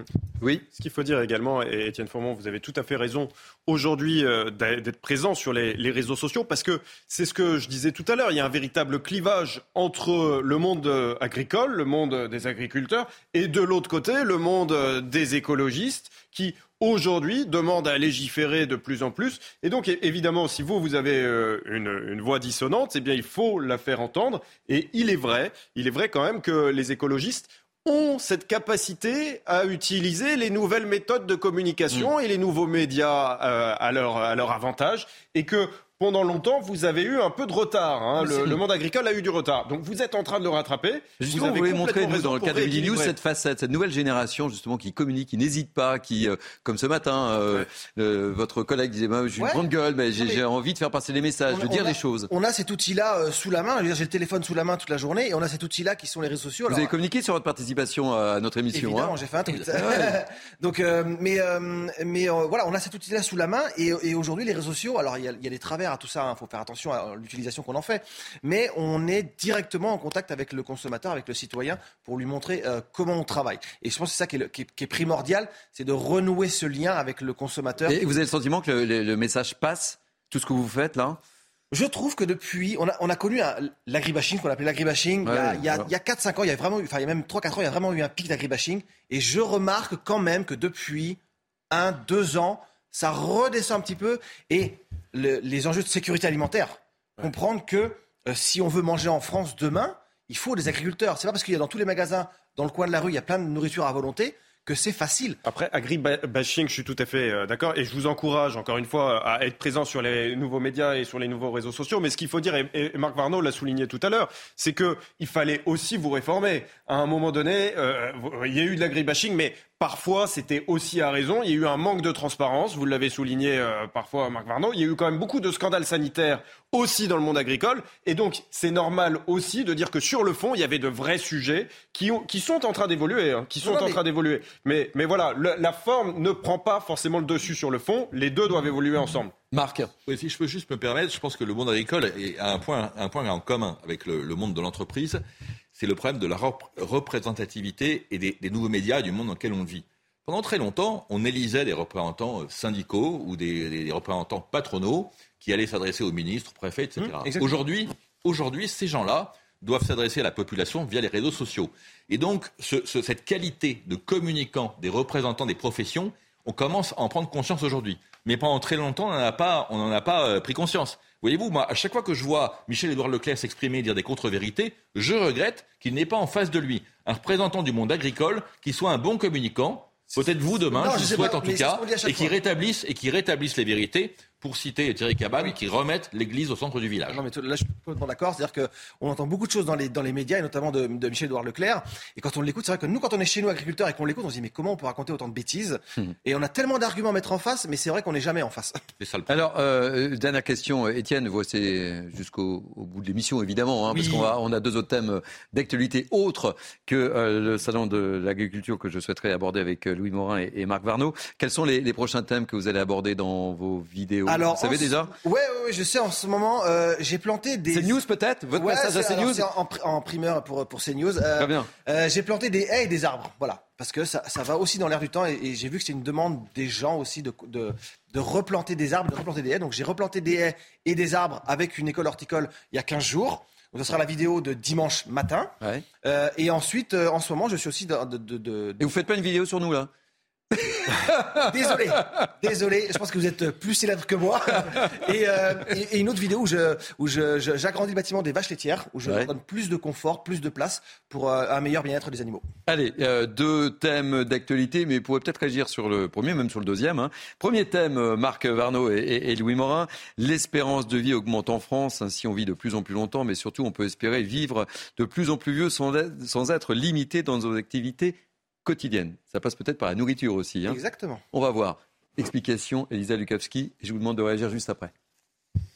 C'est euh, la définition de l'espérance de vie en bonne santé, un âge auquel une personne peut, rester, peut espérer vivre sans souffrir d'incapacité ou de limitation dans les gestes de sa vie euh, quotidienne. À 65 ans, les Français peuvent espérer vivre encore entre 11 et 13 ans sans être limités dans leurs activités quotidiennes. C'est ce qui ressort hein, des statistiques publiées par la Direction des études et des statistiques des ministères sociaux sur la base des données de 2021. Dans le détail, à 65 ans, un homme peut espérer vivre encore 11,3 ans en bonne santé, une femme 12,6 ans. Une évolution de l'espérance de vie euh, sans incapacité qui est en hausse hein, depuis euh, 2008. Depuis cette date, elle a augmenté de 2 ans et 8 mois pour les hommes et de 2 ans et 7 mois euh, pour les femmes. Pour vous donner une idée, en 2020, date des dernières données pour l'ensemble de l'Europe, eh bien la France arrivait au 10e rang européen des 27 pays membres. Une étude qui est publiée, euh, vous le savez, en pleine période autour de la réforme des retraites et qui euh, forcément eh bien, fait parler. Marc Varno, une petite réaction. Oui, enfin, euh, j'aime toujours rappeler qu'entre 1950 et, et 2015, l'espérance de vie en France a gagné 16 ans. Je ne crois pas que depuis que l'histoire de l'humanité existe, on a gagné autant d'espérance de vie en, en si peu de temps. Accessoirement, et c'est un des problèmes dont on parle souvent, ça coûte en PIB 9% du PIB quand ça a coûté 2,5% évidemment pour la santé. Et l'espérance de vie, l'augmentation de l'espérance de vie, c'est aussi l'augmentation des coûts de fin de vie. Et malheureusement, ce sont des choses qu'il va falloir financer. Donc c'est aussi le débat sur la retraite qu'on a eu il y a, pas- longtemps. On vit de plus en plus longtemps. On vit de plus en plus longtemps aussi en bonne santé, même si malheureusement à la fin de sa vie on n'est pas, toujours en bonne santé. Et donc du coup, ben euh, oui, en partant à la retraite euh, toujours au même âge, et bien évidemment ça pose un souci. Mais encore une fois, 16 ans d'espérance de vie en euh, 65 ans, c'est du jamais vu. Et j'ajoute juste une petite chose très rapide, c'est que les agriculteurs ont une espérance de vie supérieure à la moyenne nationale. C'est-à-dire que nous qui utilisons pourtant ce qu'on va dire des produits phytosanitaires, on a quand même une espérance de vie supérieure à la moyenne nationale. Allez, euh, notre ami Harold Iman est là. On va parler, on va parler euh, malheureusement de ce triste anniversaire du conflit entre l'Ukraine et, et- et- et la Russie. Depuis le début du conflit, l'armée ukrainienne a pu bénéficier du soutien matériel et financier des pays occidentaux. Parmi eux, la France a longtemps semblé à la traîne, jugée frileuse en matière de livraison d'armement. Alors qu'en est-il réellement? Élément de réponse avec Thomas Bonnet et on en parle juste après avec Harold Iman. Prônant la prudence et la négociation avec Moscou, la France a d'abord été discrète en matière de livraison d'armement. Emmanuel Macron assume désormais publiquement son soutien matériel, un changement salué par Volodymyr Zelensky lui-même. En effet, au début de l'année 2023, c'est la France qui, pour la première fois, fait la promesse de livraison de chars de conception occidentale à l'Ukraine. On parle ici de chars légers, mais depuis, l'Allemagne a promis les fameux chars Léopard 2 et les États-Unis ont aussi annoncé la fourniture de chars Abrams. Au total, plus de 320 chars lourds ont été promis à l'Ukraine, mais aucun char Leclerc de fabrication française. La faute à des contraintes logistiques et opérationnelles. Du côté du ministère des Armées, on insiste sur la ligne de conduite française. Discrétion et respect scrupuleux de la parole donnée, avec des livraisons qui collent aux demandes ukrainiennes. Ainsi, ce sont 18 canons César, une soixantaine de véhicules blindés ou encore des lance-roquettes qui ont été fournis. Un effort à mettre en perspective par rapport aux autres pays. La France n'est pas en top position, mais euh, elle, est, bien placée, euh, elle est dans les dix premiers, euh, elle livre le maximum de ce qu'elle peut livrer, et je pense que dans tous les cas, on n'a pas à rougir de la façon dont la France soutient militairement l'effort de guerre des Ukrainiens. Quant au coût total de l'aide française, il est difficile à estimer précisément. Alors, euh, force est de constater, mon cher Harold Iman, que la diplomatie n'a pas vraiment réussi jusqu'à présent à ouvrir le chemin vers la paix. Et depuis quelques jours, c'est la diplomatie chinoise qui tente une ouverture. Le président Zelensky qui s'est dit ouvert à cette initiative. Alors d'où elle sort? Euh, Ça sort bien sûr du palais, euh, le Zhongnanhai à Pékin, et c'est le euh, c'est le ministre des Affaires étrangères, Wang Yi, qui a présenté à Poutine lui-même un point en, euh, une vision en 12 points. Euh, si on lit les points, on ne comprend pas parce que c'est absolument mièvre, on dirait une résolution de l'ONU avec des petites phrases du genre il faut respecter l'intégrité territoriale, il ne faut pas utiliser la force, il ne faut pas avoir recours au nucléaire. Bon, donc tout ceci c'est juste exploratoire, mais mais le président biélorusse dit qu'il va aller en Chine bientôt, c'est le petit allié de euh, Poutine. Emmanuel Macron irait éventuellement en Chine en avril. Et Zelensky lui-même a dit qu'il avait l'intention de rencontrer Xi Jinping, car, a-t-il dit, la Chine respecte l'intégrité territoriale. Alors chacun cherche le mot qu'il veut dans ces douze points. Et bon, bien sûr, Poutine a eu la primeur. Donc dans tout ça, on pourra se parler. Est-ce que ça accouchera d'une montagne ou d'une souris? C'est à voir. Merci pour ces précisions. Euh, un, mot sur euh, ce conflit euh, Ukraine-Russie qui vous impacte fortement, évidemment. Cher Étienne. Nous, il nous a énormément touché par l'inflation, enfin l'inflation, l'augmentation des coûts de production. Voilà, je sais que moi, les, moi, les engrais ont fait x3 puisqu'il faut du gaz pour faire des engrais. Donc les engrais, on fait x3. le fuel, le gasoil non routier pour les tracteurs, c'est pareil, c'est x1,5, x2. Et les engrais viennent d'Ukraine. Et les engrais, alors viennent pas tous d'Ukraine, mais, mais, oui, oui, ils viennent aussi d'Ukraine. Euh, et, il faut surtout du gaz pour faire ces engrais-là. Donc en fait, compte, euh, comme le coût du gaz a explosé, le coût forcément des engrais a explosé. Et, euh, nous, on s'est pris ça en, pleine tronche parce que voilà, évidemment, on ne s'y attendait pas. Et, il a fallu gérer. Voilà, c'est des choses qu'on, en plus de la sécheresse qu'on connaît en ce moment, c'est un autre volet qu'il faut gérer qu'on n'a pas anticipé, qu'on ne pouvait pas anticiper évidemment, et qui nous perturbe dans nos, façons de travailler. Et ça repose toujours en fait la, question de l'autonomie hein, de la France vis-à-vis d'un certain nombre de matières premières. Allez, on arrive à la fin de cette émission spéciale de 3 heures. Étienne Fourmont, euh, agriculteur, youtubeur. Merci, vous reviendrez? Avec plaisir. On reste en contact, on est connecté? Eh ben, on, va se connecter sur les réseaux sociaux, peut-être? Euh, merci mille fois. Je voudrais remercier Florian Tardif et Florian Paume, Michael Dos Santos, Antoine Durand, Thomas Bonnet, Jules Bedeau, euh, Johan qui nous ont fait vivre ce salon de l'intérieur. Merci beaucoup à Marc Varnaud, à Louis Morin, évidemment.